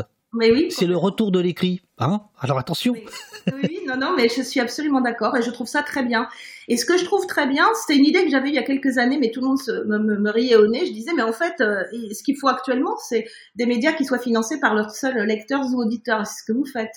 Et c'est ce que fait Mediapart. Et je trouve ça vraiment bien, quoi. Euh, par, par médias dominants, en fait, euh, moi, ce que j'entends, c'est, une domination économique et euh, une, domination intellectuelle, idéologique, c'est-à-dire que quand vous êtes aux mains de, de milliardaires, vous êtes aux mains de, de, de puissance de l'argent, bah, c'est quand même ce monde-là que vous allez défendre et que vous allez décrire. Voilà. Ouais, après, moi, c'est vrai que j'ai tendance plus à voir les journalistes et le travail des journalistes, quoi. Et je trouve qu'il y, a, euh, bah, y, a, des, médias qui restent euh, malgré tout euh, plutôt indépendants au, sein de leur, rédaction quand même. Comme l'extrême droite, les néo-laïcs, écrivez-vous, page 57, s'emploient à délégitimer les médias, entre guillemets, d'une manière globale, estimant que les journalistes ne font pas leur travail. Il passe sans euh, barguiner de la position de l'accusateur à celle de la victime, déplorant régulièrement que les mêmes médias qu'ils éreintent sans nuance négligent leurs indispensables tribunes, publiées pourtant en cadence dans de nombreux titres de presse, Valeurs Actuelles, Atlantico, Figaro Vox, Le Parisien, Marianne, le JDD, et tandis qu'ils se répondent en tant qu'invités ou chroniqueurs attitrés sur CNews, LCI ou Europe 1. Le but de ce dénigrement ciblé est, selon la chercheuse Cécile Elduy, que vous avez cité euh, tout à l'heure, de, j'ouvre les guillemets, discréditer les journalistes tant qu'ils n'offrent pas une couverture complaisante et de se construire une posture anti-système nécessairement du côté de la vérité, fermez les guillemets. En compagnie de comptes Facebook ou Twitter se, se revendiquant d'extrême droite, ils ont agi comme elle. Alors ça, ça me semble être un, point euh, important, euh, mais je, voudrais le prolonger. comment expliquez-vous que ce discours fonctionne? Le, discours on ne peut plus rien dire tout en le disant, euh, tout en étant présent pour le dire à longueur de journée, matin, midi et soir et nuit comprise sur euh, sur les cinq chaînes d'infos, on va dire euh, au moins sur deux et demi quoi. comment vous expliquez que ce, discours dont la, véracité est, contredite au moment même où on l'entend, porte Alors il va porter, euh, il va pas forcément porter euh, chez tout le monde comme ça, euh, chez soi, mais ça va porter chez toutes les militances qu'on peut observer sur les médias sociaux. Et c'est pas parce que ça porte, c'est parce que c'est une, c'est une, c'est un choix euh, militant assumé. Et si ça résonne dans certaines personnes qui ne savent plus où elles vivent, pour certaines, et qui vont basculer peu à peu dans les, les visions de l'extrême droite, c'est parce que cela cela euh, procède d'une victimation permanente et qui est toujours doublée d'une héroïsation permanente. Et ça, c'est vraiment un moteur euh, essentiel de la propagande d'extrême droite telle qu'elle se déploie aujourd'hui, c'est-à-dire qu'elle va toujours se nommer et nommer le public auquel elle souhaite accéder comme victime et héros. Et c'est pour ça aussi qu'ils parlent souvent d'eux-mêmes en termes de résistants. Absolument, absolument. Et le, le, on ne peut plus rien dire parce que j'essaie de lire en même temps, je vois plein de choses. Euh, ah ben allez-y, allez-y, allez-y, allez-y, c'est top. Moi, je peux même aller me rechercher un café pendant que vous répondez au chat. J'adore ça. Le, le, je vois quelqu'un qui dit qu'il ou elle en peut plus, j'arrive pas à voir parce que c'est écrit trop petit pour mes yeux, j'en peux plus de cette rhétorique du on peut plus rien dire. Mais euh, je, je, suis totalement d'accord, c'est parfaitement insupportable. Mais vous voyez qu'on peut plus rien dire, c'est un slogan qui, euh, qui marche, qui fait mouche. Euh, et c'est un slogan qui est hashtagué, mais en permanence. Euh, donc hashtag, euh, s'il y a des gens qui sont pas sur Twitter, c'est le signe dièse en fait qui est fait pour euh, pour ramener du public autour d'une thématique ou d'un slogan, d'une phrase, voilà. Sur sur Twitter, mais pas seulement sur Twitter. Je crois que c'est aussi utilisé sur d'autres d'autres médias que je ne fréquente pas tellement, d'autres médias sociaux que je fréquente pas tellement. Et le on ne peut plus rien dire, c'est toujours cela permet aux aficionados de ces discours-là de se poser en victime et en même temps de se poser en résistant à cette silenciation euh, parfaitement imaginaire qui serait imposée par euh, bah, justement, on en parlait euh, tout à l'heure, les islamo-gauchistes, les wokistes, l'extrême gauche, etc. Donc c'est pareil, c'est une inversion totale du réel. Et quand on entend un Onfray geindre parce que le pauvre chou, il passerait nulle part, alors qu'en effet, il ça c'est diffamatoire, le pauvre chou. Le pauvre, non, c'est pas diffamatoire. Pourquoi? C'est gentil. Bah oui, mais justement, moi, ça me diffame d'entendre ça. non, je déconne. Euh, et euh, c'est vrai que parfois, euh, moi, quand j'en parle avec des amis, tout ça, on, on, fait des sketchs, on fait des sketchs comiques parce que c'est tellement énorme que c'en est drôle. Mais en réalité, c'est pas drôle du tout. C'est super tragique et c'est extrêmement dangereux. Voilà. Dinar 8 nous dit Beck BD qui ne peut plus rien dire sur huit médias différents dans la même semaine. C'est ça. Euh, vous, vous voyez pas, pas bien le chat là dans l'écran, non c'est ça? Si si, je vois, je vois, parce que quand c'est écrit en blanc, mais en rouge, j'arrive pas bien à voir. Ah le nom de la personne? Oui. Ah ah ah, on fera peut-être un petit changement alors euh, euh, plus tard. Alors je, vous amène là-dessus parce que page 58. vous, vous, expliquez que alors je ah vais reprendre. Radio, oui. Je vois quelqu'un qui parle de Sud Radio, mais absolument, mais je suis d'accord, c'est pareil. Oui fake news a été suremployé par Donald Trump durant sa campagne présidentielle en 2016 et euh, propagé par ses partisans, y compris en France. Cette année-là, le Washington Post révèle que cette expression, dont la traduction est presse menteuse, avait réintégré le débat public dans la langue d'origine. Alors là, euh, je la connais pas la langue d'origine, mais c'est Lungenpresse, dans l'extrême, oui, c'est de l'allemand, dans l'extrême droite euh, allemande dans les années 10, et qu'il servait déjà à vilipender la presse libérale et démocrate au XIXe siècle, et que le propagandiste en chef du Troisième Reich, Joseph Goebbels, l'avait largement employé pour accuser les juifs et les communistes de diriger les médias s'opposant au national-socialisme. Mm. Alors ça, moi je l'ignorais. Et donc, il y a une, une continuité historique, un continuum historique, sémantique. Euh, derrière ça. Oui. Ok. Le, c'est une manière d'introduire en effet une défiance majeure à l'encontre des, des, médias que je, quand je dis normaux, je sais pas si ça a choqué quelqu'un tout à l'heure, je suis désolée, mais je veux dire par là des médias bah, qui fonctionnent euh, comme euh, une entreprise de presse telle que définie depuis que ça existe, quoi. Enfin, euh, voilà, où il y a euh, des journalistes, ils sont pas d'accord entre eux, des réunions de rédaction, euh, ça discute. Il y a des gens, voilà, qui sont plus ou moins ceci cela, mais ça forme. Il y a une ligne éditoriale, voilà, qu'ils respectent, ou, alors ils partent quand ils quand ils ne, le souhaitent plus, ou quand il y a des rachats qui sont pas d'accord. Enfin bon, voilà, c'est, dire, une vie normale d'un d'un organe de presse. Et en fait, ce truc, ça permet de délégitimer totalement, plus encore que n'importe quoi d'autre, le travail journalistique. Euh, Jaydor dans le dans le chat euh, nous nous pose une question étant votant du RN est-ce que cela ne dérange pas de rester ici et entre parenthèses il dit étant curieux? Alors, euh, notre modératrice en chef, lui a tout de suite répondu Pas de souci que tu sois là. D'autres du chat lui ont dit Reste respectueux en suivant les règles du chat, c'est tout, te dit Subversion, euh, sachant que, notamment, il y a le, respect de la loi, c'est-à-dire pas de racisme, pas de sexisme, etc. Euh, je, vais lui répondre à Gélor, mais euh, vous, Isabelle, qu'est-ce que vous répondrez à Gédor alors, j'ai pas, j'ai pas eu le temps de voir. Il y a eu beaucoup de réponses à Gédor, donc j'ai pas vu ce qu'a dit Gédor à la base. Gédor a dit qu'il il est, il est électeur du RN et est-ce qu'il peut rester ici? Est-ce que ça pose bah un problème? Non, pas du tout. Pas du tout. Non, à partir du moment où, comme, euh, comme l'ont dit les personnes qui sont intervenues, euh, ils respectent les règles, ils respectent les lois. Euh, et Stolos dit c'est surtout à lui de rester sur le stream plutôt que les habitués. Alors, euh, j'adore. J'adore. L'idée, le, le, le, le, défi que je, que je me mets, c'est qu'aux prochaines élections, tu votes plus RN. Et pour ça, faut que tu restes ici. Parce que tu auras dans chaque émission des arguments pour te faire dévoter euh, Rassemblement national. Voilà. Alors, il y a quelque chose que, que je trouve très intéressant dans le fait de venir. C'est une question qui m'a été posée euh, à titre privé et euh, qui a été posée à quelqu'un proche de moi par une autre personne à titre privé. C'est-à-dire, euh, c'est au sujet de Zemmour, c'est deux personnes qui ne se connaissent pas, mais euh, et qui disent mais enfin pourquoi tu dis que Zemmour est d'extrême droite? Et ce sont des questions, euh, des questions euh, comment dire euh, sincères. Euh, c'est pour ça aussi que j'espère ce livre va avoir une, une utilité parce que je me demande si beaucoup de gens qui sont prêts à voter Le Pen ou Zemmour pensent honnêtement que ce n'est pas l'extrême droite. Et je, je, pense que ces gens-là, il faut leur expliquer que c'est bel et bien l'extrême droite et que c'est toujours la même extrême droite. Donc c'est pour ça qu'il faut rester euh, Monsieur Joudour. Euh, voilà. Euh, euh, autre autre expression importante, clé, c'est celle de la réinformation.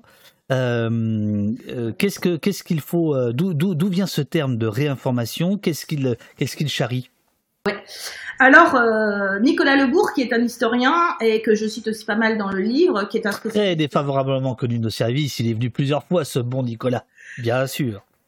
Euh, donc spécialiste de, l'extrême droite, un grand expert, euh, a raconté qu'il que c'est Jean-Yves Le Gallou lui-même. Alors qui est Jean-Yves Le Gallou? Donc c'est un membre du Grèce parce que on n'a pas encore parlé du Grèce, mais il en est question aussi beaucoup dans le, dans le livre. Groupement de recherche et d'études sur la civilisation européenne, donc extrême droite. Et c'est Jean-Yves Le Gallou euh, qui, selon Nicolas Lebourg, a inventé ce mot euh, parce qu'il trouvait que c'était c'était désinformation. Enfin, je sais plus d'ailleurs. Il pour, pour remplacer un autre mot, je je j'ai pas j'ai pas le passage sous les yeux. Je vais le retrouver. Allez-y, allez-y, le, temps que je retrouve. C'est selon. Et, l'idée, c'est la guerre, c'est le combat culturel. Alors, euh, c'est vrai qu'on n'a pas parlé du combat culturel euh, de l'extrême droite. Donc, l'extrême droite euh, prétend s'inspirer d'Antonio Gramsci en conduisant donc depuis la fin de la guerre. moi, je, pense que l'extrême droite, depuis la fin, qu'après, c'est-à-dire qu'après sa défaite au moment de la Seconde Guerre mondiale, elle n'a renoncé à rien. Voilà, je pense que ce qui se passe est exactement la continuité de ce qui s'est passé et que simplement elle était devenue, euh, elle, ne, pouvait plus s'exprimer publiquement comme elle l'avait fait, mais elle n'a jamais renoncé euh, à ce qu'elle est, à ce qu'elle veut.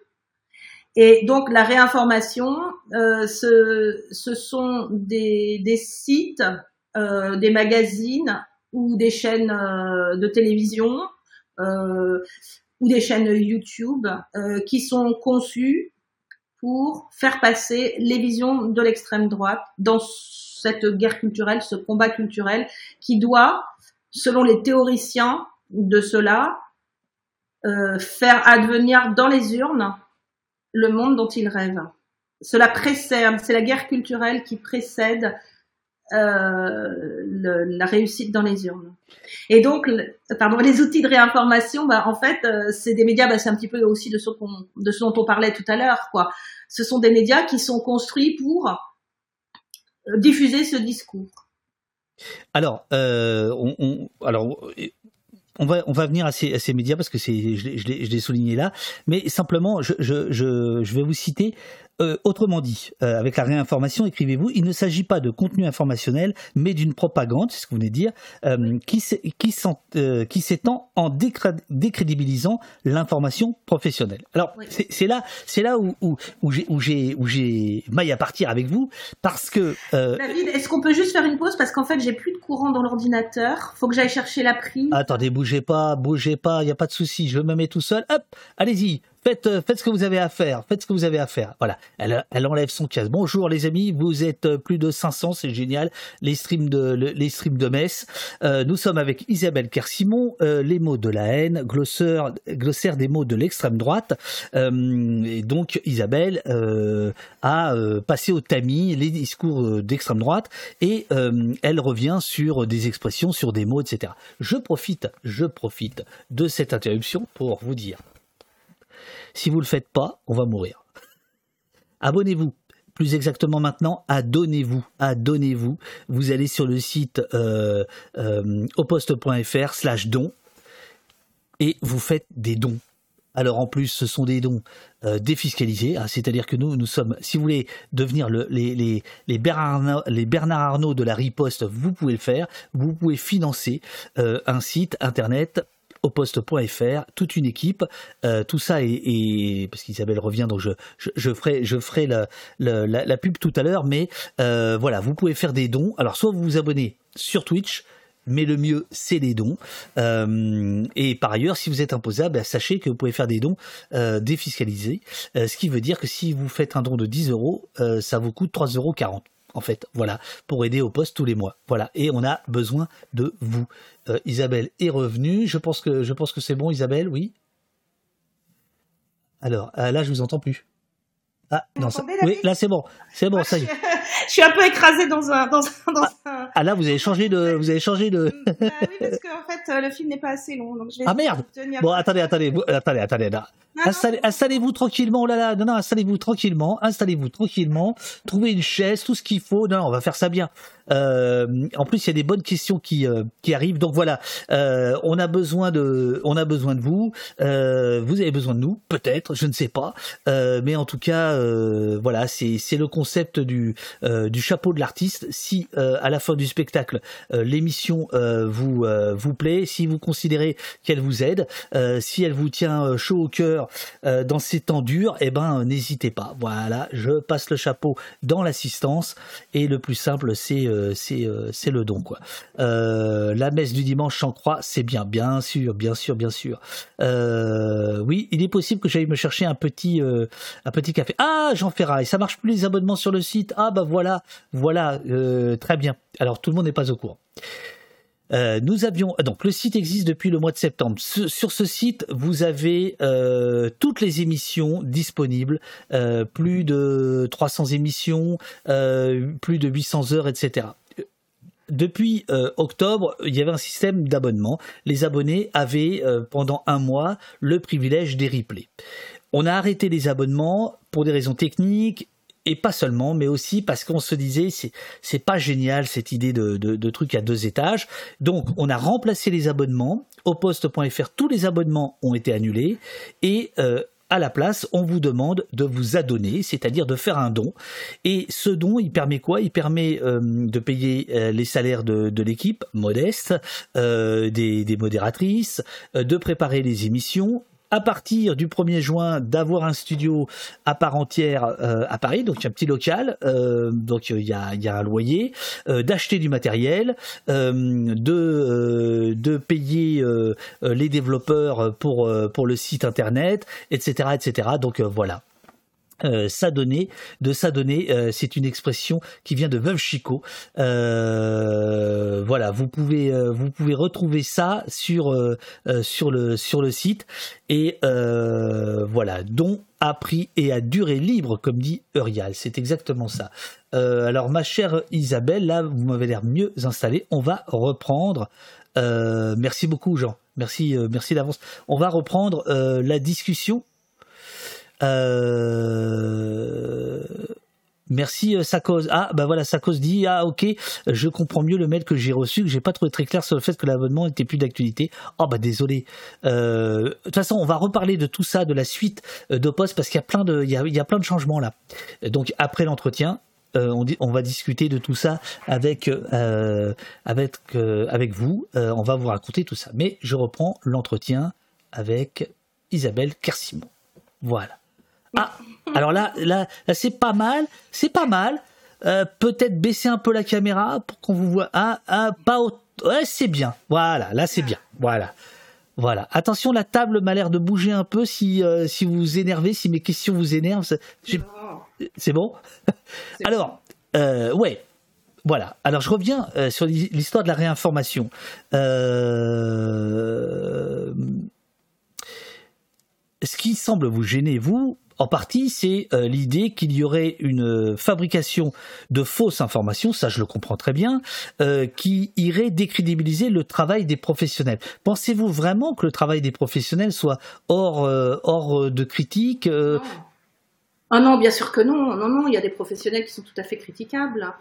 Il euh, n'y a, aucun, aucun souci là-dessus. Non, c'est vrai que lorsque j'écris ça, je pense aux journalistes que je lis régulièrement, que j'aime lire, et qui se font beaucoup attaquer et que j'ai envie de défendre, quoi, clairement. qui, par exemple? Bah, Mathieu Suc, par exemple, chez Mediapart, euh, Samuel Laurent, qui écrivait pour les décodeurs du monde et qui s'est pris des, des, un, harcèlement tellement intense que bah, qu'il a changé de, de rubrique. Je pense à Julieno, euh, harcelé, euh, menacé, même physiquement, par, euh, par l'extrême droite de, pendant des années, obligé de déménager trois fois. Enfin, je pense à tous ces gens qui font parce qu'elle avait dénoncé en fait des propos racistes dans un bar. je crois que c'était à, Lyon. voilà, oui, je, je pense à tout cela, quoi, et qui font un vrai travail, un vrai travail journalistique, quoi, voilà. Euh, alors, je, vous pose la question, je me suis arrêté sur ce mot parce que justement, euh, la question se pose pour nous au poste. Euh, euh, instinctivement, j'ai parlé de contre-information parce que justement, alors là pour le coup, le, mot réinformation, euh, lui, il appartient totalement à l'extrême droite, c'est-à-dire c'est un mot d'extrême droite. On, ne peut pas le réutiliser. Euh, il n'y a pas de retournement de stigmate, c'est un stigmate. voilà, il, est voilà. Bon, donc moi je parlais de contre-information et là je me suis rendu compte qu'il y avait une question peut-être générationnelle, c'est que euh, pour certains, c'était proche de réinformation. Pour moi, pas du tout. Euh, contre euh, la contre la contre-information, ça s'approcherait plus de la contre-culture, comme on pouvait le dire dans les années 60, 70, 80. si si le terme n'est pas bon, alors voilà, si le terme n'est pas bon, qu'est-ce qu'il faut que je trouve? Et là, j'en appelle au chat. Hein. Ouais. D'ailleurs, non, je vous interromps juste parce que le terme de contre-culture, je, je, rigole parce que c'est le nom de la, le nom que Sora l'a donné à sa maison d'édition. Je sais bien. Je sais bien. Euh, pour être dans la confusion. Donc peut-être que remettre les mots à l'endroit, ça peut être l'idée aussi. c'est-à-dire se réapproprier certains mots pour les remettre à l'endroit et, non pas pour retourner le stigmate, mais véritablement pour travailler à les remettre, à remettre le, le monde tel qu'il existe dans, dans l'ordre verbal qui lui appartient historiquement. Quoi. Alors, Morfulson propose le, mot euh, information alternative, mais celui-là aussi euh, avait, avait suscité un petit débat dans le, dans le chat, euh, parce que pour moi, alternatif, alors là, c'était clairement le punk alternatif, etc. J'adore ça, sauf que alternatif, c'est justement le terme de l'extrême droite, l'alt-right, c'est l'alternative, enfin, la droite alternative, c'est le terme, c'est le nom même de l'extrême droite américaine, par exemple. L'autre info? L'autre info, ouais. Déjà qu'on n'a pas beaucoup d'abonnés, alors là, l'autre info, je suis pas sûr que ce mais bon, c'est pas grave. Alors, je fais un saut dans le livre. Euh, ah non, pardon, non, non. Je voulais revenir euh, toujours sur cette histoire de, réinformation. Euh, dans votre bouquin, vous, vous, explicitez justement ce dont on parlait tout à l'heure concernant les, chaînes russes. Je, je, vous, je vous lis.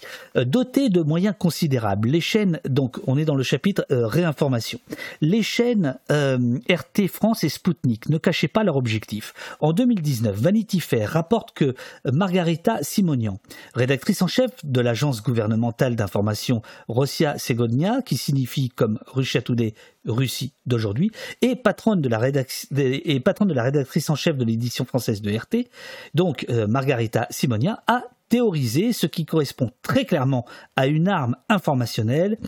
Deux points ouvrez les guillemets. Il faut former les le téléspectateur a douté des médias occidentaux pour qu'il croient ensuite la version russe le jour où les intérêts du Kremlin seront mis en cause. En un sens, ne pas avoir notre propre média, c'est comme ne pas avoir de ministère de la Défense. Quand il n'y a pas de guerre, on a l'impression qu'on n'en a pas besoin, mais quand il y a une guerre, ça devient essentiel. Oui. Euh, Petit Poivre dit euh, J'avoue que j'aimerais bien regarder si la, même si la propagande était flagrante. Euh, la propagande, euh, alors ça, on, en parlait un petit peu, un petit peu tout à l'heure. Euh, évidemment que euh, les gens du, du FSB sont, sont, sont, des gens intelligents, c'est pas, pas des imbéciles. Donc la propagande conduite par le Kremlin sur ces médias n'était pas, ne s'annonçait pas comme telle. Mais il suffisait de regarder qui était invité pour dire quoi, pour comprendre qu'il s'agissait éminemment de défendre les intérêts du Kremlin sur à peu près tous les sujets. Alors, des intérêts euh, concrets, mais aussi des intérêts idéologiques. Et également, il suffisait de constater que euh, le discours, puisque je, repense par exemple euh, aux violences, aux violences lors des manifestations, aux violences policières lors des manifestations de Gilets jaunes, l'intérêt du Kremlin était d'appuyer de, en fait ces moments-là pour cacher la violence de Poutine à l'égard euh, des opposants qui ne manifestent même pas, hein, qui juste debout quelque part. Euh, quand ils les empoisonnent pas, quoi, ou qu'ils les emprisonnent pas parce qu'ils ont simplement le malheur de ne pas être d'accord avec sa politique. Donc la, propagande de cette, cette propagande-là, elle est extrêmement retorse parce qu'elle ne s'annonce pas euh, en effet comme tel.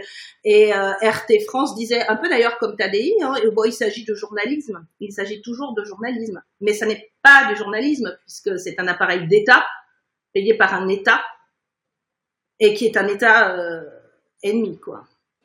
Euh, j'aimerais euh, vous demander ce que vous pensez, euh, c'est Géréone, de cette rhétorique de l'extrême droite du mot propagande, trop utilisé pour les LGBTQI+, le féminisme, le wokisme. On va venir sur, sur le mot wokisme tout à l'heure, mais ce mot propagande, vous l'utilisez aussi. quel sens il a dans votre bouche Quel sens il a dans la bouche de l'extrême droite? Bah, en fait, euh, pour moi, euh, je trouve légitime d'utiliser le terme propagande lorsque je parle de la propagande de Poutine sur ces chaînes euh, du Kremlin. De la même façon qu'il est légitime, à mes yeux, d'utiliser le terme de propagande lorsque je parle de la propagande d'extrême droite pour faire avancer ses, idées et, et, ses, et, ses projets politiques. Et lorsqu'il est question de la propagande LGBT, c'est évidemment faux parce que il n'y a pas, on ne peut pas qualifier de propagande des euh, ou comme on dit, la propagande des droits de l'homme ou la propagande des féministes ou la propagande des LGBT, euh, on parle là de groupes euh, sociaux qui réclament des droits. Donc le fait de simplement demander des droits ou demander un respect des droits, euh, ça ne peut pas être considéré comme de la propagande. Je veux dire que Poutine ne, ne réclame pas des droits, bien au contraire, il tue tous les droits. Marine Le Pen ne réclame pas des droits, bien au contraire, elle veut en finir avec les droits. Donc, euh, on ne peut pas qualifier de propagande les, les demandes féministes, les demandes LGBT, euh, les demandes antiracistes.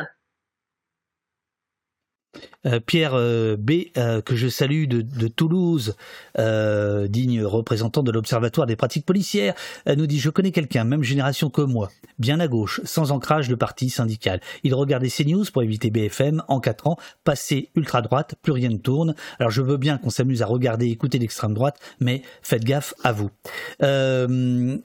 Il y a évidemment euh, un chapitre qui dans votre livre qui euh, qui est assez fourni, c'est celui de la haine euh, anti-musulmane. Donc on retrouve des termes comme le total, totalitarisme vert, islam comme totalitarisme, islamofascisme, islam idéologie totalitaire et islamosphère et évidemment le terme euh, le terme, le terme, le terme qui est là, islamo-gauchisme, islamo-gauchiste. Alors, de quoi s'agit-il? Que dit l'extrême droite quand elle parle de ça? Alors, quand euh, l'extrême droite euh, utilise le préfixe islamo auquel elle va coller tous les mots, des mots qui sont censés répandre une, panique, une panique morale, elle cherche bien évidemment à désigner un bouc émissaire, c'est la technique classique et à inverser la réalité encore une fois. C'est-à-dire, par exemple, lorsqu'il est question d'islamo-fascisme, euh, c'est d'une absurdité euh, totale. Euh, le fascisme est, un, est une création euh, européenne, euh, italienne. bon. L'islamo-fascisme, ça n'a strictement aucun sens. Après, ils vont dire non, mais parce qu'on parle de Daesh, enfin, Daesh c'est, on peut peut-être considérer que c'est un fascisme. En tout cas, c'est un totalitarisme. On peut pas dire comme ça, c'est un fascisme, c'est un totalitarisme. C'est, euh, affreux, etc. Mais en fait, ils vont essayer par là de dire que dans la religion musulmane, en réalité, ce qu'ils veulent dire, c'est que la religion musulmane en soi est un fascisme, est un totalitarisme. C'est ça qu'ils essaient de dire. Et lorsqu'il est question d'islamosphère, moi, quand j'ai vu apparaître ce mot, j'ai trouvé ça mais vraiment euh, abominable. Euh, euh, l'islamosphère, c'est, euh, je veux dire que euh, ceux qui défendent ce terme, on, dit oui, bah, on a identifié la fachosphère qui, existe. Euh, donc, on voit pas pourquoi on n'identifierait pas l'islamosphère. Moi, je leur réponds, ben, en fait, la fachosphère, c'est une sphère politique qui se manifeste sur les médias sociaux, en particulier sur Twitter, euh, en tant que groupe euh, politique qui partage une idéologie. Islamosphère, m'excuserez, mais là, vous parlez de qui, en fait? Vous parlez de tous les musulmans qui sont sur Twitter et donc vous êtes en train de dire que ce sont euh, des, futurs terroristes.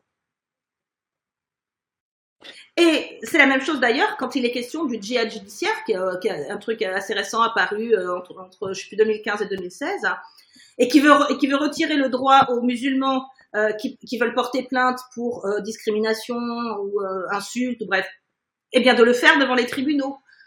C'est-à-dire que ces gens racontent qu'il s'agit d'un djihad sur le plan de la justice. C'est extrêmement grave. Et tout ça, cela, provient en fait de la confusion qui a été bien évidemment alimentée par l'extrême droite et à laquelle certains, les néolaïcs, se sont largement laissés prendre pour des raisons qui leur appartiennent entre le fait d'être musulman et le fait d'être terroriste, djihadiste, d'appartenir à Daesh ou à un autre groupe. Alors, il y, a une question du chat euh, concernant euh. Euh, je vais préciser justement, euh, donc, qui vous demande si, si est d'extrême droite. Vous n'êtes pas obligé de, de, répondre, mais je reviens justement sur la genèse du mot islamo-gauchisme, enfin de l'expression. Euh, entre autres moments, vous dites au début des années 2000, l'historien Pierre-André Taguieff, qui vient, euh, de la gauche, euh, forge ce néologisme pour désigner un vrai problème, écrivez-vous.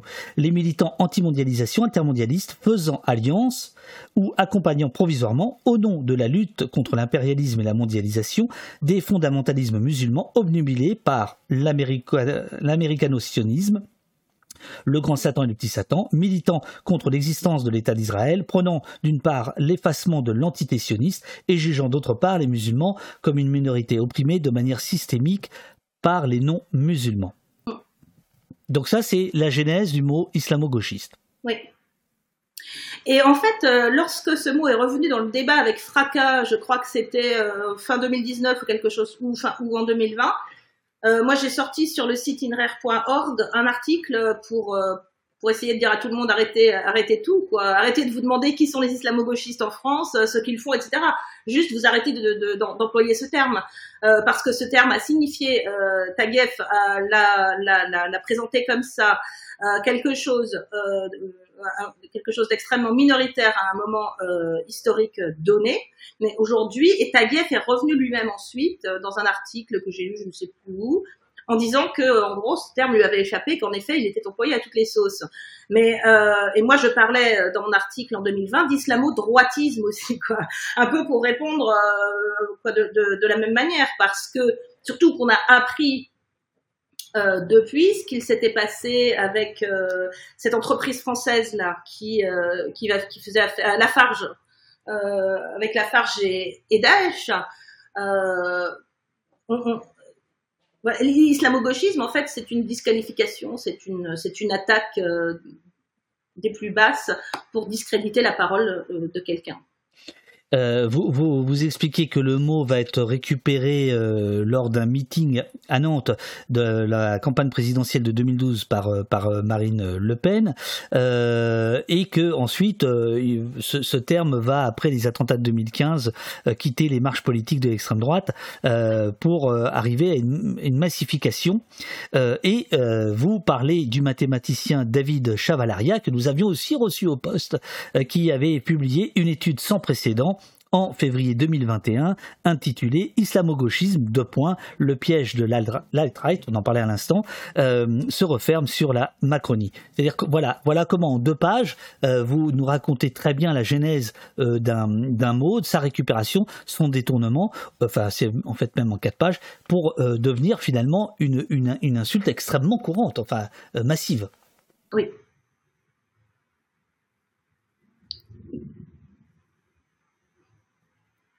Vous voulez pas euh, en dire plus? Non, c'est bon ben Non, je crois que vous avez tout résumé en fait. je vais tout résumer, très bien, très, très bien. Alors, euh, autre chapitre, les nouveaux mots du, du, du racisme. Euh, évidemment, euh, c'est ça, ça, ça, va, ça, ça coule de source, si je puis dire, avec euh, avec les fachos. Euh, qu'est-ce que j'ai noté? J'ai noté page 128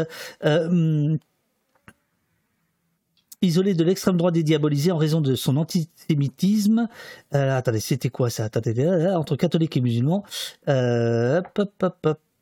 Alors c'était quoi ça? Communautarisme Non, bah, je ne sais plus ce que je voulais poser. Ah bah là je suis, là, je suis mal. Là, là, là je suis mal. Euh...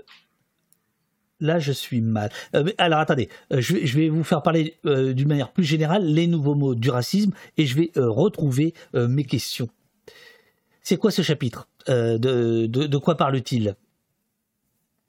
Euh, De la même façon que les autres, en fait, il parle de, mots qui sont employés actuellement, y compris par des gens se disant de gauche, et qui sont en fait euh, des révélateurs de, la puissance de tir de l'extrême droite en termes idéologiques et de cet influencement sémantique dont il est question dans l'intégralité du livre. C'est-à-dire qu'on ne va pas s'afficher, on, ne va pas dire directement je suis raciste, mais euh, on va utiliser un certain nombre de termes. Je crois que euh, je, je, crois que c'est dans ce chapitre que j'ai évidemment mis le, le, grand remplacement. Oui. mais comme j'ai pas mon livre sous les yeux, je c'est plus trop. Alors là, il y a euh, communautarisme, il y a cosmo, euh, cosmopolitisme, par exemple. Alors sur, sur le communautarisme, euh, il était possible de recenser des dizaines de camps euh, d'été réservés aux blancs. Euh, donc au moment où le mot communautarisme arrive pour désigner euh, les étrangers, avec tous les guillemets qu'il d'usage, vous expliquez euh, que euh, au printemps 2017, il était possible de recenser des dizaines de camps d'été réservés aux blancs, voire aux jeunes hommes blancs en France, organisés par des congrégations catholiques ou des groupes d'extrême droite, d'ultra droite, avec des chants racistes, antisémites, guerriers, maniement des armes, interpellés sur Twitter. Pas plus le, printemps républicain que les néo-laïcs, jamais à court d'indignation interminable dans, le, dans, les cas précédents. Alors là, euh, côté euh, euh, racisé pour aller vite. Je, je, le terme qui, qui est plus haut. Non jugé important de se pencher sur le camp euh, d'entraînement de Génération Identitaire, composé de militants blancs, entre guillemets. Génération Identitaire était alors très médiatisée suite à une opération d'anti-immigrants dans les Alpes en avril de la même année. Euh, lourdement silencés par l'extrême droite et les néo-laïcs, ces camps rencontrent pourtant un succès grandissant chez toute une frange de la jeunesse qui s'identifie à de nouvelles figures prenant publiquement ce communautarisme blanc, euh, entre guillemets, afin, estime-t-il, de protéger entre guillemets, la civilisation européenne de la submersion migratoire et d'un génocide anti-blanc. Donc là, ce que vous voulez dire à travers ce, terme-là, c'est qu'il est employé dans un sens, il n'est pas employé de l'autre. Mmh. Oui, oui, euh, donc on a... Euh, euh, d'ailleurs, je crois que... Il me semble que Marine Le Pen aussi prétend faire son combat contre le communautarisme. Les néo-laïcs, donc ce mot à la bouche, communautarisme, en fait, il parle de qui? Bah, Il parle des musulmans. alors que en fait, le communautarisme est une revendication de certains groupes d'extrême droite euh, et qui ne sont et qui ne sont pas du tout anodins et qui sont en effet super dangereux parce qu'ils s'entraînent dans des camps, euh, on pourrait dire presque paramilitaires et, euh, là, ça ne dérange pas ces gens, quoi. Donc, euh, lorsqu'il est question de communautarisme, il faut aussi penser aux Grèces. Je crois que j'en parle euh, aussi d'ailleurs à ce moment-là, parce que c'est quelque chose qui est mais vraiment théorisé, comme quoi les blancs, pour échapper, les blancs, je mets tout entre guillemets, pour échapper au entre guillemets grand remplacement, doivent se retrouver entre eux, se reproduire entre eux, et ça, et créer des, des communautés, et créer des communautés raciales. Dans ce chapitre, évidemment, il y a la question du grand remplacement, euh, dit aussi euh, submersion migratoire, dit aussi assaut euh, migratoire. Alors évidemment, ce terme, on le, on le, on le connaît, mais il est, il extrêmement important de, s'y arrêter parce que c'est, devenu le, euh, cheval de Troie absolu euh, de, l'extrême droite et maintenant même de la droite et maintenant même de l'extrême centre euh, pour, certains aspects. qu'est-ce, que, qu'est-ce que vous pouvez nous en dire de ce terme? Mais à ça, justement, je pense que tout le monde ici probablement a entendu parler de ce que c'est que le grand remplacement, qui est un terme apparu en 2011 sous la plume de l'écrivain Renaud Camus pour désigner euh, à ses yeux. Dont, vous rappelez qu'il vient de la gauche. Oui, il vient de la gauche, ouais. Mm. Euh, bah, on en a vu d'autres hein, euh, dans les années 30. Quoi. Et basculer comme ça de la gauche à l'extrême à l'extrême droite. Et donc il a il a forgé ce, ce, syntagme pour pour signifier que la, France serait menacer, enfin, on va dire, on va dire les traditions françaises.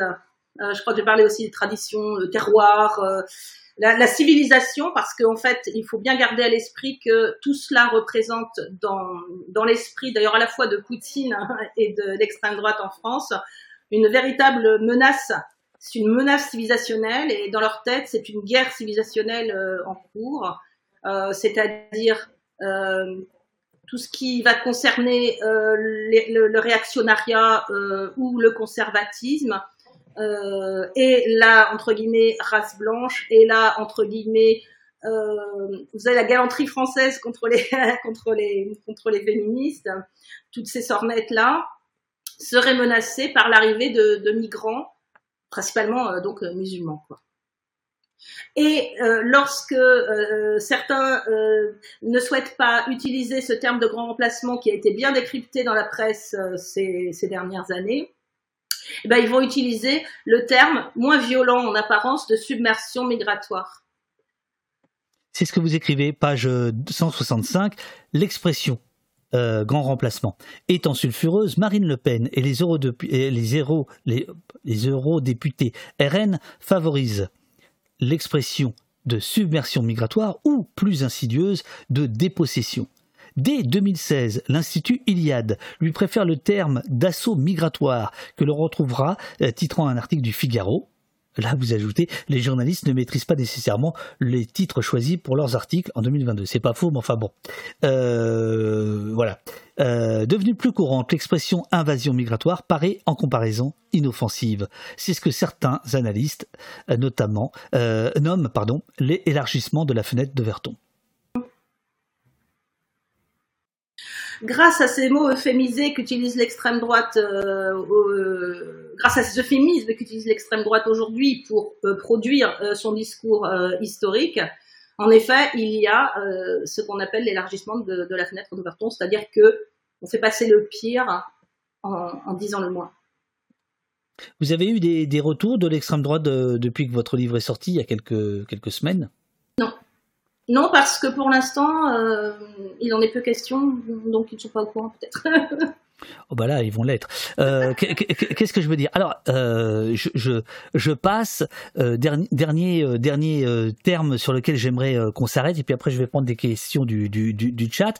c'est Orwell, George Orwell, parce que je trouve c'est un des un des passages les plus les plus passionnants. C'est comment Orwell est totalement récupéré et là aussi détourné par par l'extrême droite. Est-ce que vous pouvez nous nous, nous raconter euh, la, genèse de ce, de ce, grand détournement.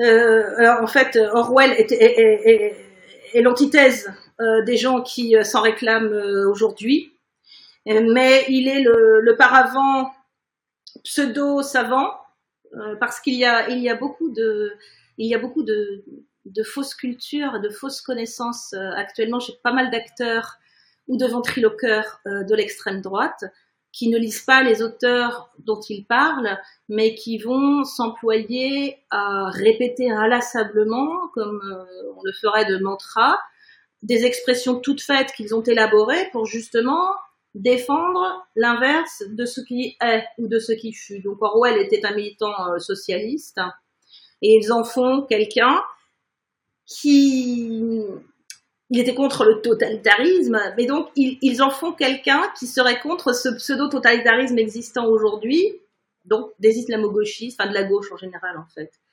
Parce que euh, la finalité de l'intégralité de ce discours-là, qui est contre, euh, qui est contre l'égalité, qui est pour l'avènement d'une société inégalitaire, euh, ce de manière assumée, inégalitaire que ce soit au plan économique ou, ou, au plan idéal, on va dire, quoi, ou euh, concret sur euh, l'égalité des gens, des genres, euh, etc. Orwell leur sert de paravent pour avancer en disant qu'ils ne peuvent justement, on peut plus rien dire. Et alors, on les entend souvent. Alors, quelqu'un parlait plutôt de Sud Radio. On les entend souvent sur Sud Radio aussi se plaindre euh, comme ils le font sur euh, beaucoup d'autres plateaux, de ne plus pouvoir rien dire, de vivre dans une société orwellienne où leur expression leur serait interdite. Et je raconte cette anecdote de d'une web TV créée par Natacha Polony. Ah oui, j'aime beaucoup ça. J'aime beaucoup. là aussi, j'ai appris plein de choses. Euh, attendez, page 186. Allez, allez, allez-y. Je vous, je vous laisse. je, je, vous laisse dire. Oui, quelqu'un rappelle tout à fait, d'ailleurs je le rappelle aussi. Euh, d'ailleurs, vous pouvez lire le texte euh, sur George Orwell, euh, ce texte-là, et je l'ai publié sur le site de l'INRER. Vous pouvez lire en intégralité sur, sur le site, c'est gratuit. Orwell était en, était en effet... En... Vous, votre idée, c'est de pas vendre votre livre, en fait. c'est bien. Non, non, mais c'est bien. Ouais, mon père, il a dit c'est un peu compliqué. ouais, ouais, mon livre, c'est un work in progress. Ouais, ouais, bah, il y a des extraits gratos ailleurs. Bah non, mais c'est bien. C'est fort. On vous écoute, Isabelle. Non, mais c'est parce que achetez-le parce qu'il y a encore plein de choses à découvrir. voilà. Même si on, a parlé, on a, on, a, on, a, on a évoqué pas mal de sujets, il y a plein, plein d'informations dedans. Euh, et euh, c'est un manuel de, défense intellectuelle. Absolument. Que je crois très efficace. Voilà, je, peux le vendre Ça y est, l'éditeur va être content. là, je...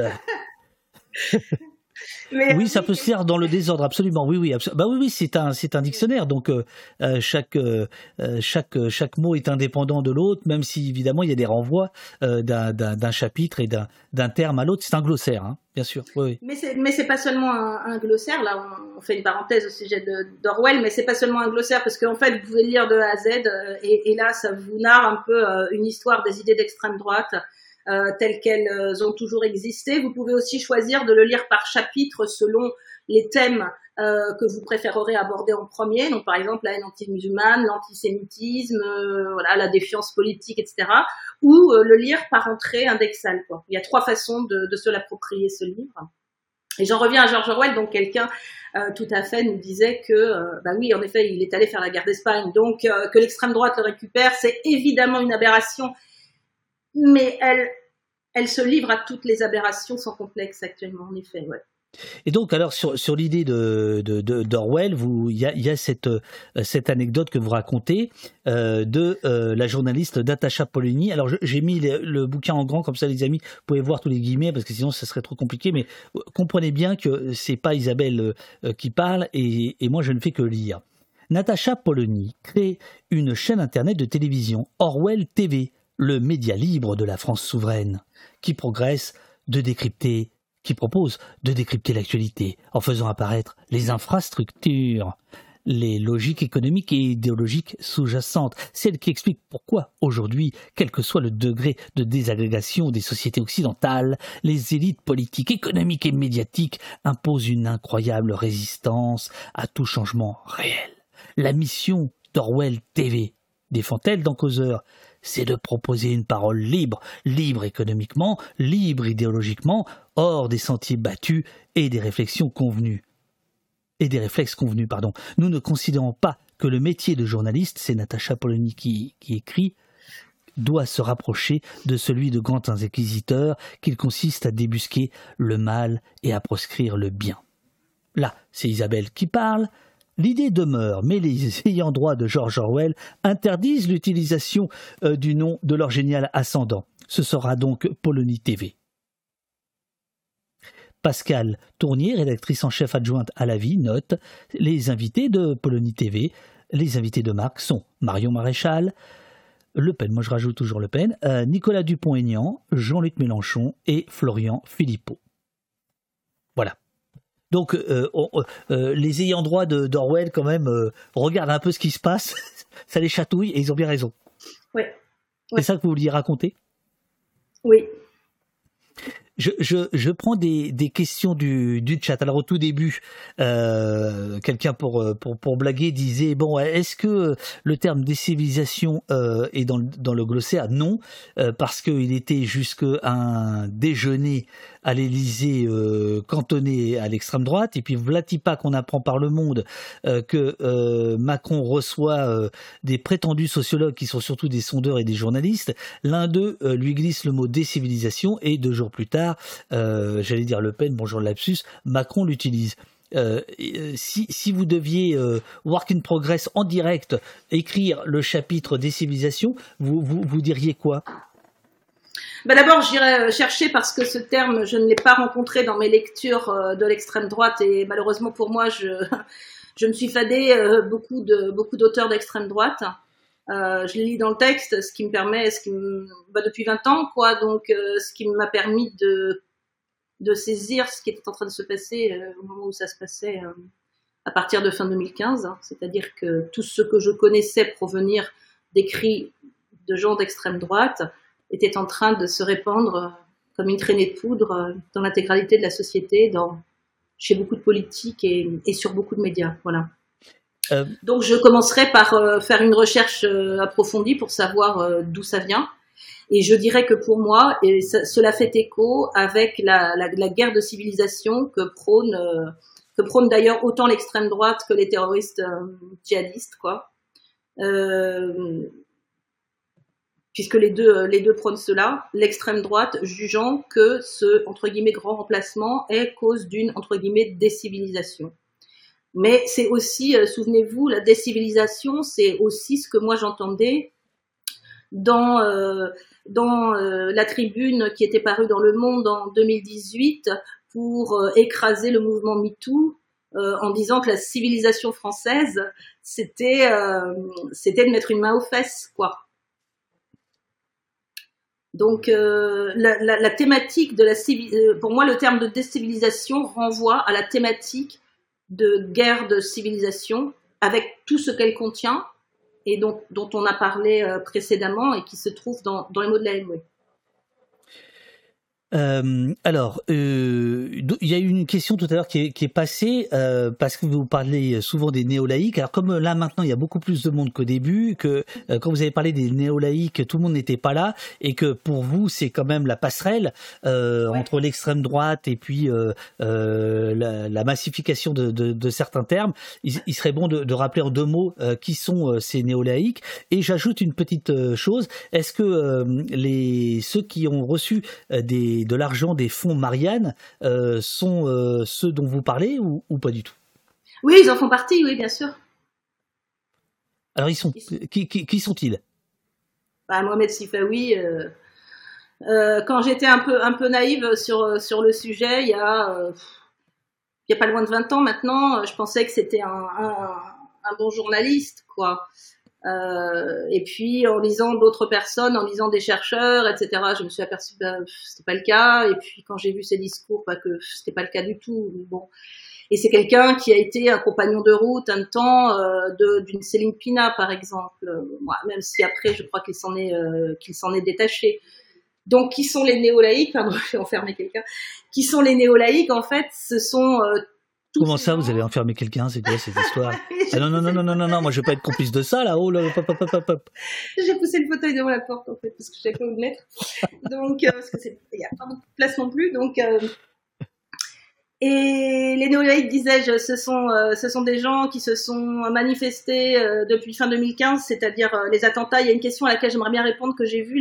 Quelqu'un disait alors Daesh n'est pas d'extrême droite. Je tiens vraiment à répondre à cette question-là parce que c'est aussi quelque chose qu'on entend, qu'on entend beaucoup et qui, moi, je pense, contribue à, à la confusion entre entre plein de choses. Et donc les néolaïcs, pour moi, ce que j'appelle néolaïcs, sont des gens qui, qui, sont apparus sur la scène publique, enfin, d'abord sur les réseaux sociaux, euh, d'abord sur Facebook à partir de fin 2015, et puis ensuite euh, dans certains médias euh, et euh, dans le monde, dans le monde, dans la, dans la sphère publique d'une manière générale.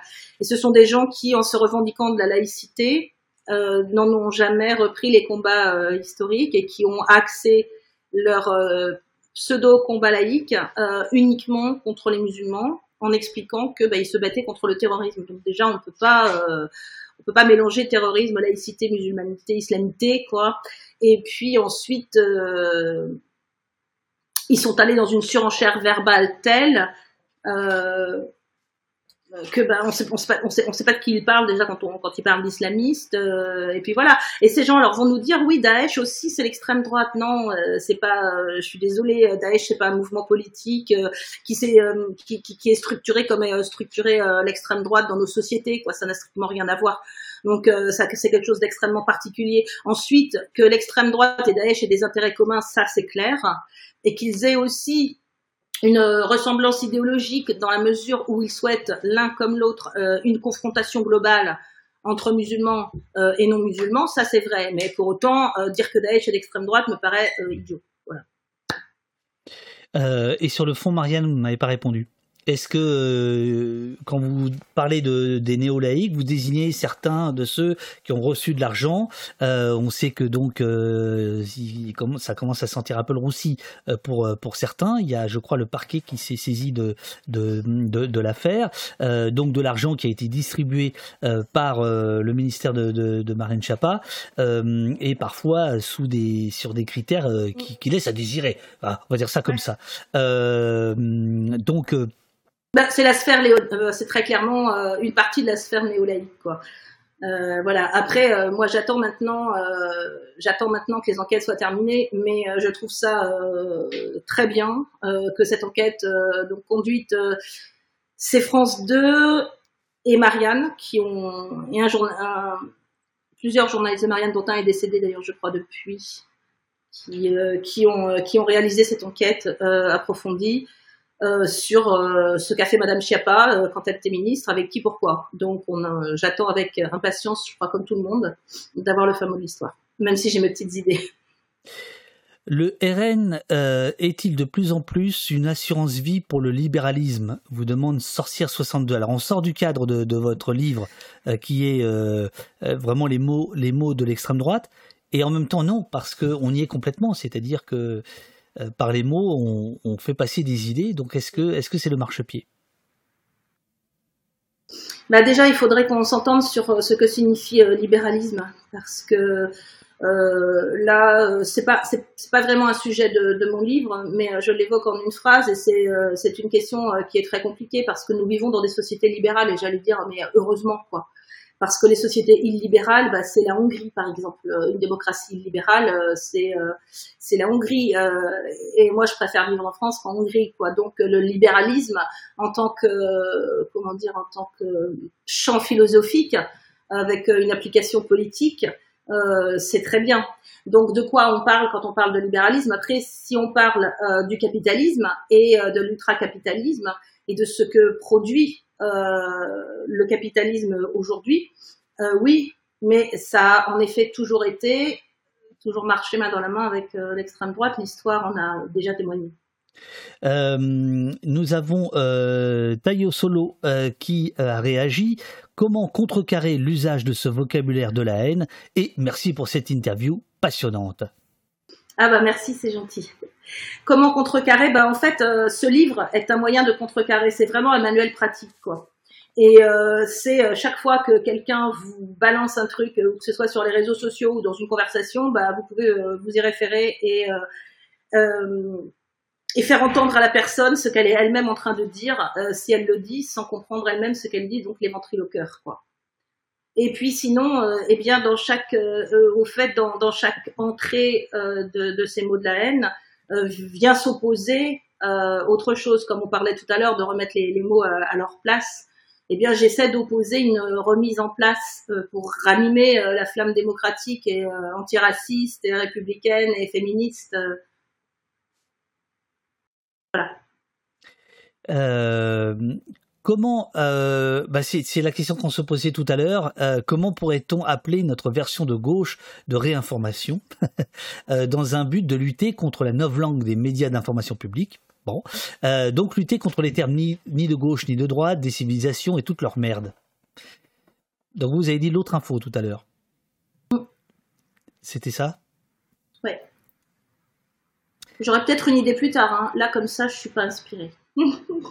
Euh, alors le, le, chat, le chat euh, est, discute euh, très fortement entre, entre, lui sur la question de faut-il ou pas parler à l'extrême droite. Ah, j'avoue que j'ai pas réussi à, à, tout lire, mais cette question-là se pose pour vous. là, quand je lis votre bouquin, ce que je ce que je constate, c'est que vous travaillez sur des sources ouvertes, c'est-à-dire euh, Facebook, Twitter, euh, des articles de presse, des livres. Euh, il n'y a pas de moment où vous avez interviewé, par exemple, tel ou tel, me semble-t-il, hein, tel ou tel leader fasciste ou telle ou telle leaduse d'extrême droite. c'est un choix pour vous. C'est quoi votre réflexion par rapport à ça? Euh, bah, D'abord, je suis quelqu'un de très livresque, alors c'est peut-être euh, une caractéristique euh, de personnalité dont j'ai du mal à me départir, premier point. Deuxième point, ben, en fait, j'ai lu beaucoup d'interviews de personnalités d'extrême droite qui ont été faites par d'autres journalistes. Donc, euh, j'ai pas besoin et qui, qui, ont été très bien faites ou des, enfin des interviews ou alors, euh, par exemple, en lisant Nicolas Lebourg, il a, il a conduit des entretiens. Donc, euh, je, je m'appuie beaucoup. Ça, c'est un. Je vais, je vais répondre après. Il faudra peut-être me reposer la question, mais parce que c'est vraiment très important ce que je veux vous dire à tous, c'est que je cite beaucoup de gens et que c'est un choix politique. Euh, le fait de citer des historiens, des experts, des journalistes, des... c'est vraiment un choix politique. Alors pourquoi je fais cela? Parce que j'espère qu'en lisant les notes qui sont nombreuses dans ce livre, beaucoup de gens iront découvrir leurs travaux parce que euh, on, on, en entend maintenant certains sur certains plateaux, mais je trouve insuffisamment. Euh, Nicolas Le vient ici, ça c'est euh, ça c'est euh, super. Il y a, y, a, des gens que je cite comme ça. Je le fais sciemment parce que je souhaite qu'ils que, que, leur livre soit lu parce que tout ce qui nous rend plus tout ce qui va augmenter notre notre capacité réflexive et notre esprit critique est aussi un est aussi un moyen de lutte contre l'extrême droite. Donc, donc il faut lire tous ces, tous ces gens, tous ces articles, ces livres, enfin un maximum. Et c'est un choix aussi parce que J'en ai marre des, de ce qu'on appelle les toutologues qu'on voit sur les plateaux, euh, passer d'un sujet à l'autre et ne rien nous apprendre et prendre les téléspectateurs pour des imbéciles, euh, ce qu'ils ne sont pas, euh, le prouve, euh, le prouve euh, au poste. non, non, mais je, je, le pense très sincèrement, c'est absolument essentiel de proposer des endroits de, de, de, de dévoilement au niveau du, du, du débat d'idées. Euh, où on est des gens qui ont travaillé leur sujet, je veux dire, tout simplement. quoi. Ensuite, pourquoi j'interviewe pas des gens d'extrême droite? Ben, J'en ai rencontré dans ma vraie vie. Et euh, pour certains, j'ai mis genre deux ans avant de comprendre que c'était des gens d'extrême droite. C'est peut-être pour ça aussi que je suis très sensible au fait de la contamination parce que euh, j'ai pas compris tout de suite à qui j'avais affaire. Parce que c'est aussi des gens bah, qui peuvent être sympas euh, et puis euh, vous vous rendez pas pas forcément compte tout de suite de ce de ce qu'ils sont, quoi.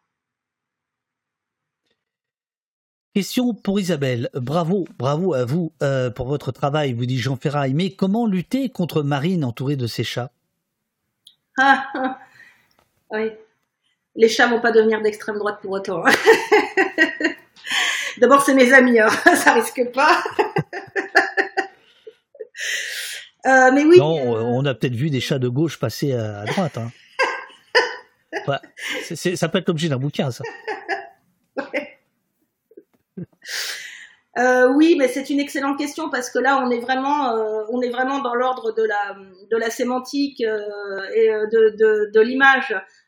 c'est un, c'est un adoucissement, comme le fait qu'elles se disent féministes, comme le fait qu'elles se taisent aussi. Elle a même plus besoin de parler, je veux dire, malheureusement pour, pour, comment dire, pour convaincre des gens de, de voter pour elle.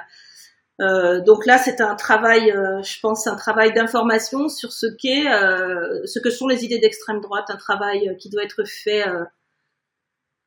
qui doit être fait éternellement, quasiment.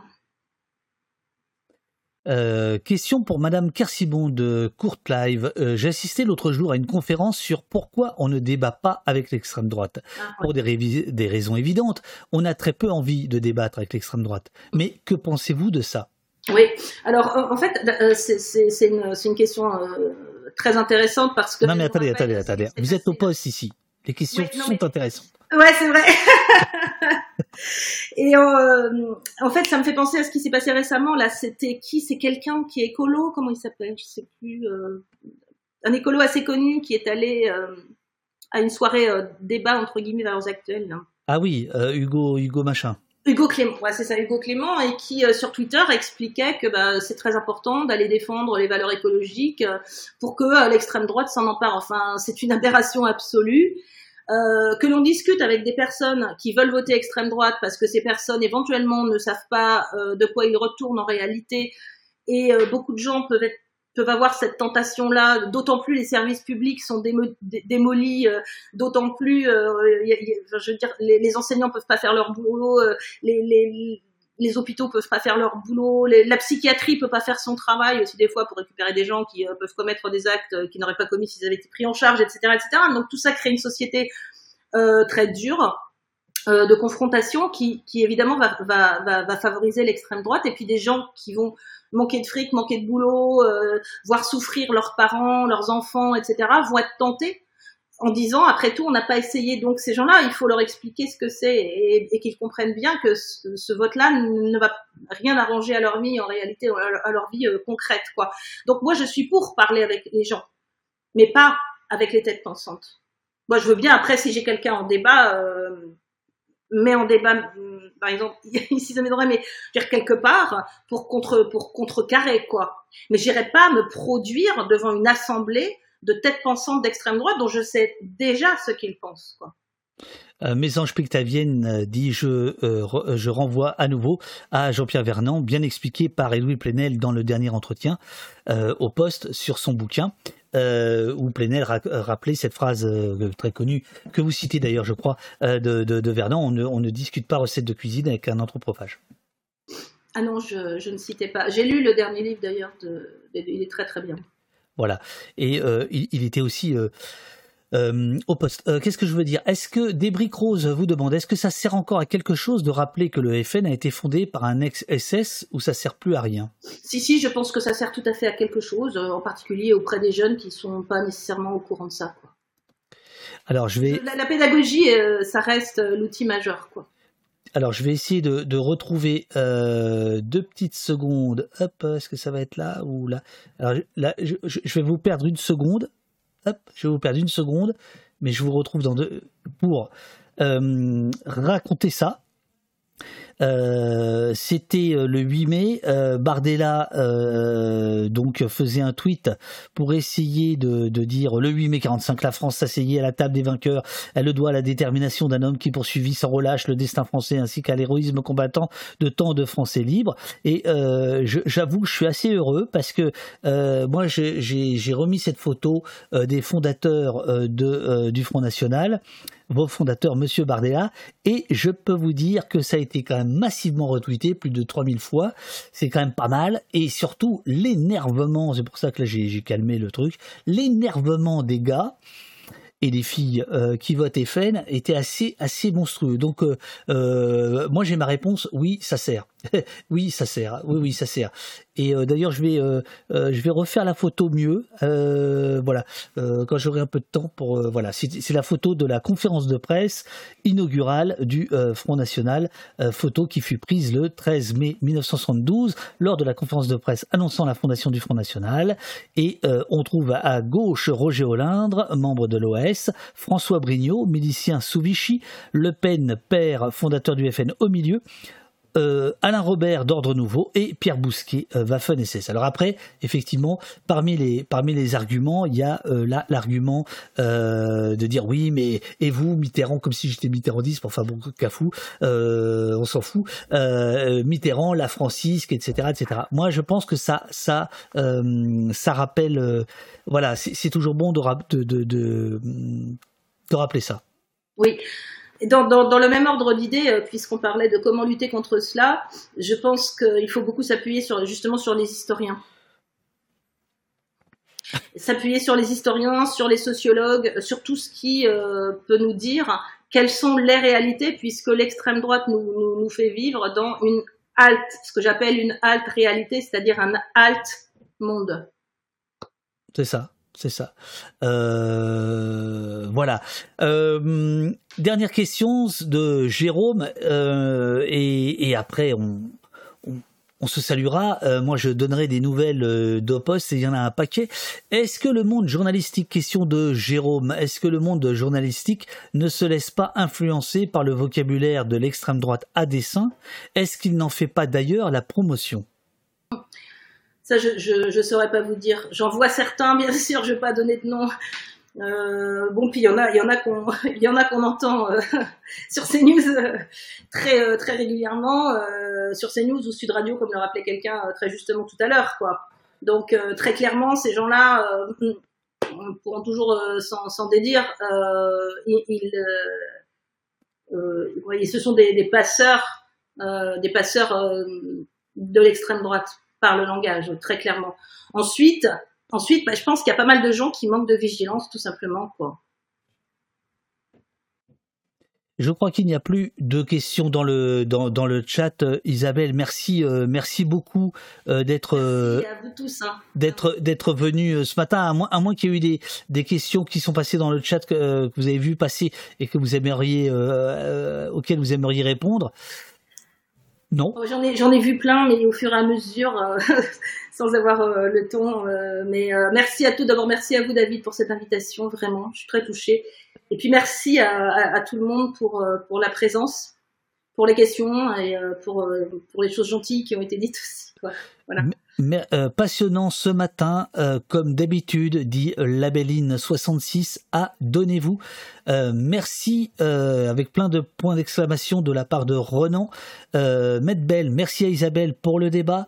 NLX Subversion, merci pour ce matin éminemment intéressant. Laser Leader, merci Isabelle, des cœurs de Tayaloso. je vais acheter le livre, c'est sûr. Merci, dit Jérôme. Euh, Ragben dit merci, merci beaucoup Isabelle, euh, dit Eurial. Euh, voilà, voilà, c'est parti là, c'est parti. C'était extrêmement intéressant. Vous dit sorcière, sorcière. L'autrice de ça. Euh, toujours bien les interviews de Daf. Daf, comment il m'appelle lui? Euh, Morfunskank le pauvre qui vient, notre musicien titré, enfin l'un d'eux, avec JC et, François, et qui je sais pas, il a, il a, il a titillé le chat, euh, il s'en est pris plein la figure. Eh les gars, c'est un ami. Eh, oh oh, passionnant, merci dit Mésange euh, Pictavienne, merci Daf Duf, Daf Duf. Mais non, c'est n'importe quoi. Dit. Bon bref, ça passe trop vite, dit Renan. Bravo Isabelle, merci beaucoup, dit Masterio, etc., etc. voilà ça, ça, voilà un beau dimanche qui a commencé avec vous. Encore un livre dans ma euh, wishlist, euh, dit Medbel. Euh, n'oubliez pas, n'oubliez pas les libraires indépendants, les libraires indépendants, s'il vous plaît. Un dernier mot, Isabelle? Non, c'est oui, bon. Allez le commander chez Libertalia pour ceux qui sont à Paris. Absolument, oui, c'est bien. À Montreuil, à Montreuil. à Montreuil, ouais. Moi, c'est juste à côté, quoi. Merci beaucoup, bon dimanche, et euh, l'émission sera euh, disponible quelques minutes après euh, la fin, donc vous pourrez la partager Isabelle sur vos réseaux sociaux préférés. Merci à tous. Et Merci beaucoup. Bon Merci beaucoup, merci beaucoup. Et abonnez-vous. Bien. parfait, parfait, parfait. C'est très important. Puis un, un, format long comme ça, c'est génial parce que c'est ce qu'il faut, c'est de ce dont on a tous besoin. Mm. Ça, je pense. Ça, je pense. Ça, je pense. Merci beaucoup, Isabelle. À bientôt. À bientôt. Au revoir. Au revoir.